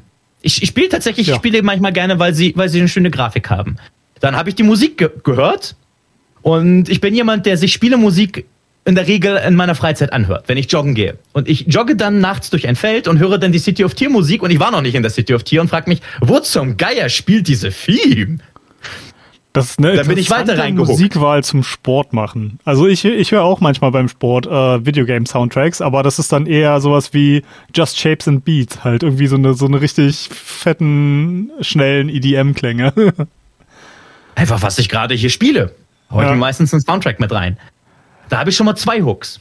Dann sehe ich dort halt nach und nach das Gameplay, das hookt mich dann auch. Und dann gehe ich weiter und denke mir, okay, hm, jetzt habe ich irgendwie so diesen ganz tollen Mix davon und überall finde ich was Interessantes. Die meisten Sammelsachen sind jetzt nicht meins. Also wer von euch hat das Hunter Journal zu Ende gefüllt und so? Nicht wirklich, nee. 142 und 151. Ja, weißt du, was passiert, wenn du voll bist? Ja, Ich ich, habe mir schon auch als. Video angeguckt. Wie gesagt, ich, Ich- habe mittlerweile ich wahrscheinlich, ich habe mir mittlerweile wahrscheinlich genauso viel Videocontent zu Hollow Knight angeguckt, wie ich Hollow Knight gespielt habe. Also ich, ich Ich glaube, ich habe so ziemlich dafür. alles gesehen. Es gibt einen Scherzbosskampf. Wenn du so willst, also- ja. Ja, ja, ja, ja also der, äh, der, der Typ, der diese, dieses Journal gegeben hat, der greift dich an. In diese Geil. Richtung, weil du Naja, bist ja jetzt ein wirklich. größerer Jäger. Ja, ja, Ja, deswegen ja, ja. ist es ja ein Scherzkampf. Aber äh, mit sowas überrascht es dich halt. Und es sind so diese ganz, ganz kleinen Sachen. Also zum Beispiel der Schmiedekäfer, der, wenn man ihn nicht tötet, dass er dann bei dem, bei dem Künstler ist, den man dann entdeckt. Oder wenn man in der City of Tears dann ähm, zum Beispiel die Dame, die deine, die dein hart geklautes Geld in einem, ba in einem Bad hat. Oh, das ist so befriedigend, sie niederzuschlagen. Und wenn du dann weitergehst, dann hast du dort eine Opernsängerin. Oh Und das ist die Stimme im Hintergrund von City of Tears, die du die ganze Zeit singen hörst. Ich hoffe, ihr habt sie nicht ge genagelt. Hm, Ja, doch. nicht. Mit der Gedanke, Aber du bist ein Monster. Barbie, Nein, ehrlich. nein, ich bin kein Monster. Ich bin ein, äh, ein wandelnder Unfall, denn ich hatte nicht die leiseste Ahnung, was ich tue, als ich das getan habe. Hätte ich das Gott. gewusst. Wenn man, wenn man das, also wenn man das tut, dann verschwindet die Singstimme im Hintergrund. Ewig. Genau. Hätte ich das Wenn man- vorher gewusst, hätte ich das nie gemacht. Ich dachte halt auch, Ja, oh wenn ja, ich- Gedanken lesen und dann verschwindet Aber sie. du kennst doch Dark Souls, da gibt's auch in Demon Souls auch dieses Gefängnis. Ja, aber ich habe Demon's Souls nicht Stimme- gespielt, weil ich keine Konsole habe. Ähm, Ja, aber äh, ist euch schon mal aufgefallen, was mit der Musik passiert, wenn ihr so durch die Räumlichkeiten geht, wenn ihr so tiefer reingeht und weiter ins Freie geht, was damit passiert? Was selber? Instrumente verschwinden. ah, Wenn ihr ganz, ganz tief in einem Gebäude seid, habt ihr nur noch einen ganz, ganz kleinen Teil eure, eure Songs dabei. Bei City of Tears Oh. zum Beispiel hört ihr den Gesang nur, wenn ihr draußen unterwegs seid oder in der Nähe von der Opernsängerin seid. Das Piano hört ihr zum Beispiel in Gebäuden, aber ihr hört den Gesang nicht mehr. Diesen Chor im Hintergrund bekommt ihr nur mit, wenn ihr tatsächlich weiter im Freien seid. Und das passiert mit jedem Soundtrack. Der ist eingeteilt in so Stränge und es wird immer weniger oder mehr, je nachdem, wie frei ihr gerade unterwegs seid. das Und das sind so cool. diese Details. Die, die bauen sich, also das, das steckt sich einfach die ganze Zeit. Es sind so viele kleine Sachen. Und das Ganze wird dann halt auch noch gestückt von diesem riesigen Lorhaufen im Hintergrund, wo du ständig so das Gefühl hast, die haben sich was dabei gedacht. Ja, Wahrscheinlich haben sie es nicht gedacht und das ist manchmal Zufall gewesen, aber Ja, sie würden behaupten, sie haben sich Allein was schon, allein schon. gedacht. Wisst ihr, was über dem Stadt der Tränen ist? Ein See. Der blaue See. Ein- weil das erklärt, warum es dauernd regnet. Mhm. Und nebenbei, äh, in meinem, äh, in unserem Keller hängen mindestens zwei perfekt ausgemalte Bilder von Hollow Knight, weil mein Sohn äh, gefragt hat, ob man Ausmalbilder von Hollow Knight hat. Und ich sage erstmal nein, gehe auf die Suchmaschinen und suche äh, Hauptsache Coloring und dann gebe ich entweder Shovel Knight, wie es vor kurzem war, oder eben Hollow Knight ein. Und da hole ich alles raus, was schwarz-weiß ist oder auszumalen gibt. Und da gibt es ein wunderschönes Bild. Hat er den Ein schön schwarz-weiß ausgemalt, ja? Er hat es dann schon Also- mit Farbe bemalt. Und als ich äh, von dieser äh, ähm, Stadt der Tränen, die eben dauernd tropft, weil drüber ein blauer See ist, der durchsieht. So genial. Wer ist denn auf die scheiß Idee gekommen, da eine Stadt drunter zu bauen? Das ist symbolisch, Fabi. Es ist traurig. Das Königreich hält nicht ewig. Das, das, das, das sehe ich ja alles. Ich, ich dachte Aber nur- seid ihr mal stehen geblieben? Also, äh, als ich das zum ersten Mal gesehen habe, da hockt ja Cribble dort und schaut sich den Regen an. Ja. Wenn man drinnen ist, hört man wirklich so den Regen, wie er gegen die Scheibe klirrt. Und ich habe mich einfach hingesetzt und dann die Musik genossen, das Pianostück, was man dabei hat. Und das ist mir öfter mal passiert, wenn man dann durch die Gegend geht. Wenn ich ein neues Gebiet betrete, höre ich mir erstmal den Soundtrack an, außer in Deepness, das ist fürchterlich. Ja. Ja gut, äh, bevor wir uns jetzt noch richtig äh, in, in Details verlieren, von denen das Spiel endlos viele hat, habe ich eigentlich eine Frage äh, zum Ende. Ähm, und zwar, wie sehr, wenn denn, freut ihr euch auf Silk Song? Und ähm, glaubt ihr, dass äh, Team Cherry das nochmal schafft? Nochmal so, so ein rundes Spiel abzuliefern? Ähm, ich lasse mich da komplett überraschen und ich, ich versuche da keine Erwartungshaltungen zu machen. Ich werde es, glaube ich, gleich halten wie bei Hollow Knight, dass ich jetzt alles vom geschehen lasse und danach mir anhöre, was andere davon denken. Ähm, ich will es nicht mit Hollow Knight vergleichen, weil ich finde, Hollow Knight ist so ein, ein Einzelstück. So ein Alleinstellungsmerkmal, nicht Alleinstellungsmerkmal, so ein, wenn man unter dem Wörterbuch äh, na, Kontrolle für, also einen Leitfaden anschreiben würde, einen Leitfaden für Spielentwickler, wie soll perfekte Kontrolle sein, würde man Hollow Knight hinstellen und sagen, da, da kannst du ein, einen 2D Jump and Run oder äh, Plattformer, so sieht Kontrolle aus. Oder zweitens, wie sieht Worldbuilding aus? Da, Hollow Knight, schau's dir an. Oder Bosskämpfe, wie kann ich simple Bosskämpfe trotzdem fordernd machen? Da, Hollow Knight, Ich glaube, was an. du sagen willst, das ist ein Musterbeispiel, Musterbeispiel für Spieldesign auf vielen verschiedenen Ebenen. Wunderbar zusammengefasst. Mhm. Und deswegen will ich es da gar nicht vergleichen. Also das Ding ist ja, Team Cherry besteht aus im Kern drei Leuten. So. Und das ist das, was mich dann äh, am Ende weniger überrascht hat, ist, das sind tatsächlich drei Leute, die schon Spiele produziert haben vorher. Es ist nicht ihr erstes Spiel. Die haben schon Spiele produziert. Und die haben auch schon Erfahrung im Business gehabt. Und das merkt man, definitiv. Das merkt man sehr gut. Es ist herausragend gut gepolished. Ich habe nur einen einzigen Bug zum Beispiel gesehen. Und wenn ich mir jetzt ich, allein, ich habe so alleine, viele gesehen. Überall. ich habe tatsächlich nur Königreich einen Bug verteilt. gesehen. Ach so, ach so, ja gut. Okay, okay. Bugs. Konntest mir nicht verkneifen.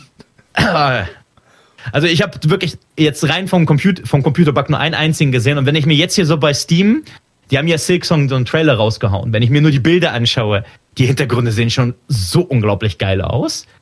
Also rein, rein vom Art-Design her werden sie es wahrscheinlich schaffen. Ich sehe tatsächlich ein gecanceltes Gebiet, den Bone Forest hier schon. Das ist so ein Bereich, der unter dem Abyss sein sollte, so ein Lavagebiet, das sie gecancelt haben. Das Problem ist, es kann mich nicht mehr überraschen. Das ist tatsächlich meine größte Sorge. Weil man muss es halt, wie gesagt, sagen, Hollow Knight habe ich mitbekommen durch einen Kickstarter, nachdem ich es schon gespielt habe. Und zwar den Sneak Peek. Ich habe ja schon gesehen, was es ungefähr, in welche Richtung es ungefähr geht. Und ich habe vorher nichts davon gekannt. Und jetzt habe ich die Erwartung, dass es eine fette Lore haben wird, dass es ein sehr tightes Gameplay haben wird, dass es all diese verliebten Details haben wird. Ja, gerade wenn, du das, gerade wenn du das so ausdrückst, ist die. Ich, ich kann mich gar nicht erinnern, wann mich das letzte Mal überhaupt ein Spiel so überrascht hat, weil mich hat ja nicht mal Hollow Knight so überrascht, weil ich vorher wusste, worauf ich mich einlasse. Und das ist wirklich dieses Gefühl, was du da beschreibst, ist halt so extrem selten. dass ich glaube, Nier Automata war vielleicht für mich das äh, letzte. Und wann war das? 2016 oder so? Irgendwie in dem Dreh. Also. Puh. Aber was ich mir vor allem von Silksong eröffne, ist, wie interessant das werden kann, weil das ganze Bewegungsschema sich ändert, indem man Hornet spielt. Hornet. Mhm. Und da bin ich mal sehr gespannt, was sie daraus machen. Aber gut, ähm, von meiner Seite, glaube ich, war es das auch langsam, was, was ich zu Hollow Knight sagen möchte. Habt ihr noch was auf dem Herzen? Was hältst du von einem Zotte-DLC? Adventures of Zod. Hast, hast, du dir mal die Kickstarter-Goals damals angeschaut? Äh, oh, nee. Nein. Nee, Aber als, als, ähm, äh, als hochrangiger Star Citizen Bäcker bin ich ja daran gewöhnt, dass man auf Kickstarter äh, nicht allzu viel geben kann auf Stretch Goals. Äh, ja, also das Ding ist halt, sie haben gar nicht so viel bekommen. Sie haben 63.000 australische Dollar bekommen. Äh, war halt für sie ein Erfolg, weil sie halt zwei Leute waren, ne, zu dem Zeitpunkt. Mhm. Und eines ihrer Goals war ein zweiter Charakter. Und zwar Hornet. Ja, und daraus ja. ist ja dann quasi ein zweites Spiel geworden. Genau. Ein anderes Stretch Goal war eine Wii U-Fassung. Zu dem Zeitpunkt, wo die Switch noch nicht da war. Die Wii U-Fassung ist dann zur Switch geworden. Und das dritte, das ist nicht, äh, das ist nicht erreicht worden, aber das war eigentlich auch geplant, ein dritter spielbarer Charakter und das sollte Zotte sein. Da, könnte man eigentlich ein Gag-DLC draus machen, aber ich glaube, das ist schon besser, dass sie stattdessen jetzt an, an Silksong vollständig arbeiten. Und hier ist der Eintrag aus dem Journal für Zotte, den der Jäger geschrieben hat. Zotte, ein selbsternannter Ritter ohne jeglichen Ruhm, bewaffnet mit einem Nagel, den er aus Schalenholz geschnitzt hat und Lebensender genannt hat. Einige, Lebenwe einige Lebewesen sind so schwach, so hilflos, so unbeholfen und lästig, dass es keine Freude macht, sie zu jagen. nice. Also, also, mach aus Zotte den Hard-Modus. Also es gibt ja den Soul-Modus, wo du nur einmal sterben, äh, wo du gar nicht sterben darfst, weil Aha. ansonsten wird dein, dein Account gelöscht. Sowas mache ich persönlich nicht uh. gerne. Ähm, und mach das einfach wie die Castlevania-Titel. Wenn du das Spiel durch hast, dann kriegst du immer eine Variante, wo du im Grunde genommen einen Belmont spielst ohne Magie. Stell, stellt also euch das mal vor, wenn dein einziger Nagelangriff dieses Rumgefuchtel ist. Ja, ja, aber das, das ist es doch. Du der musst laufen. Der Zotte-Modus. Du musst laufen. Fabi, stell's dir doch vor, all die Dark Souls-Streamer, die Zotte mit einem Baguette durchbringen. das wär's äh, doch. Habt ihr, habt ihr ah. von dem äh, ähm, den Speedrun-Modus gehört, No Geo. No Geo? Es gibt nee. genau einen einzigen Typen, der null Geo geschafft hat. Also ohne Geo auszugeben oder ohne ja. Geo einzusammeln? Ne, nein, auch ohne einzusammeln. Das heißt, wenn du jeden, jedes Vieh, das du äh, wirklich zermetzgerst, lässt seine Geos fallen, komplett random, und du musst hoffen, dass du nicht darauf äh, äh, springst. Ja, also den, den gestörtesten, den gestörtesten Challenge Run, den ich gesehen habe, war einer, der, sobald er ein Hintergrundobjekt kaputt macht, muss er neu starten. Aber das, das, oh mein Gott! das sind halt so, so Sachen. Das ist äh, das große Problem, wenn du ein YouTuber oder ein Streamer bist, äh, der sehr berühmt durch ein Spiel geworden ist und dessen Zuschauer nur dieses eine Spiel sehen wollen. Dann ja. hast du einfach oh, die Arschkarte. Ja. Dann musst du anfangen, so eine Challenge Runs zu machen, um irgendwie noch Content zu machen. Aber gut. Gut, dann will ich ja, diesen. Was, was lässt sich sonst sagen? Hm? Hast du den Preis schon mal angesprochen von einem Spiel? Nee, der, der ist illegal. Der, der Preis. Der ist illegal, ja, ja. das, das denke ich auch. Was waren das? 15 Euro, glaube ich? 15 Euro. Hm? Also ich, ich habe das ja damals genannt. Äh, äh Mit allen ich, DLCs. Mich, ich, äh, bei Steam nicht, meine Doch. ich. Bei Steam Alle auch? DLCs sind mit drin enthalten in diesen 15 Euro. Weil ich sehe ich sehe hier gerade God and Nightmare muss man zusätzlich kaufen. Ach echt? Ja, das muss man scheinbar zusätzlich kaufen. Aber ich habe die alle schon ich, gehabt. Ich habe die nämlich auch alle drin gehabt, ohne dass ich sie gekauft habe. Komisch. Also ich habe in der GOG-Fassung die alle drin. Aber mein, mein Fazit war ja damals vor vier Jahren, als ich äh, das Ding mal gereviewt habe, ich fühle mich schäbig, den Vollpreis zu zahlen. und, und das ist halt so irgendetwas, das hatte ich echt lange nicht mehr. Ja, und, und das, also ich das bin wütend. Kommt, das kommt von hm? jemandem, von dem, wenn ich ein Koop-Spiel mit ihm spielen will, dann kaufe ich meine Version und seine Version, damit er es mit mir spielt. Ey, jetzt, jetzt, jetzt sehe ich aus wie ein Cheap Bastard. Okay, das kommt aber auch noch aus einer Zeit, wo du kein Geld verdient hast, aber ich. Ähm, Ja, ja. Okay. Ich Okay. glaube, ähm, ja, 15 Euro ist, ist, ist pervers untertrieben für, für das, was man da kriegt. Und ich, ich kann mich ein bisschen besser fühlen, weil ich habe es immerhin schon auf zwei Plattformen äh, gekauft. Und das ist das einzige Spiel, wo ich mich nicht darüber ärgere, das auf zwei Plattformen gekauft zu haben.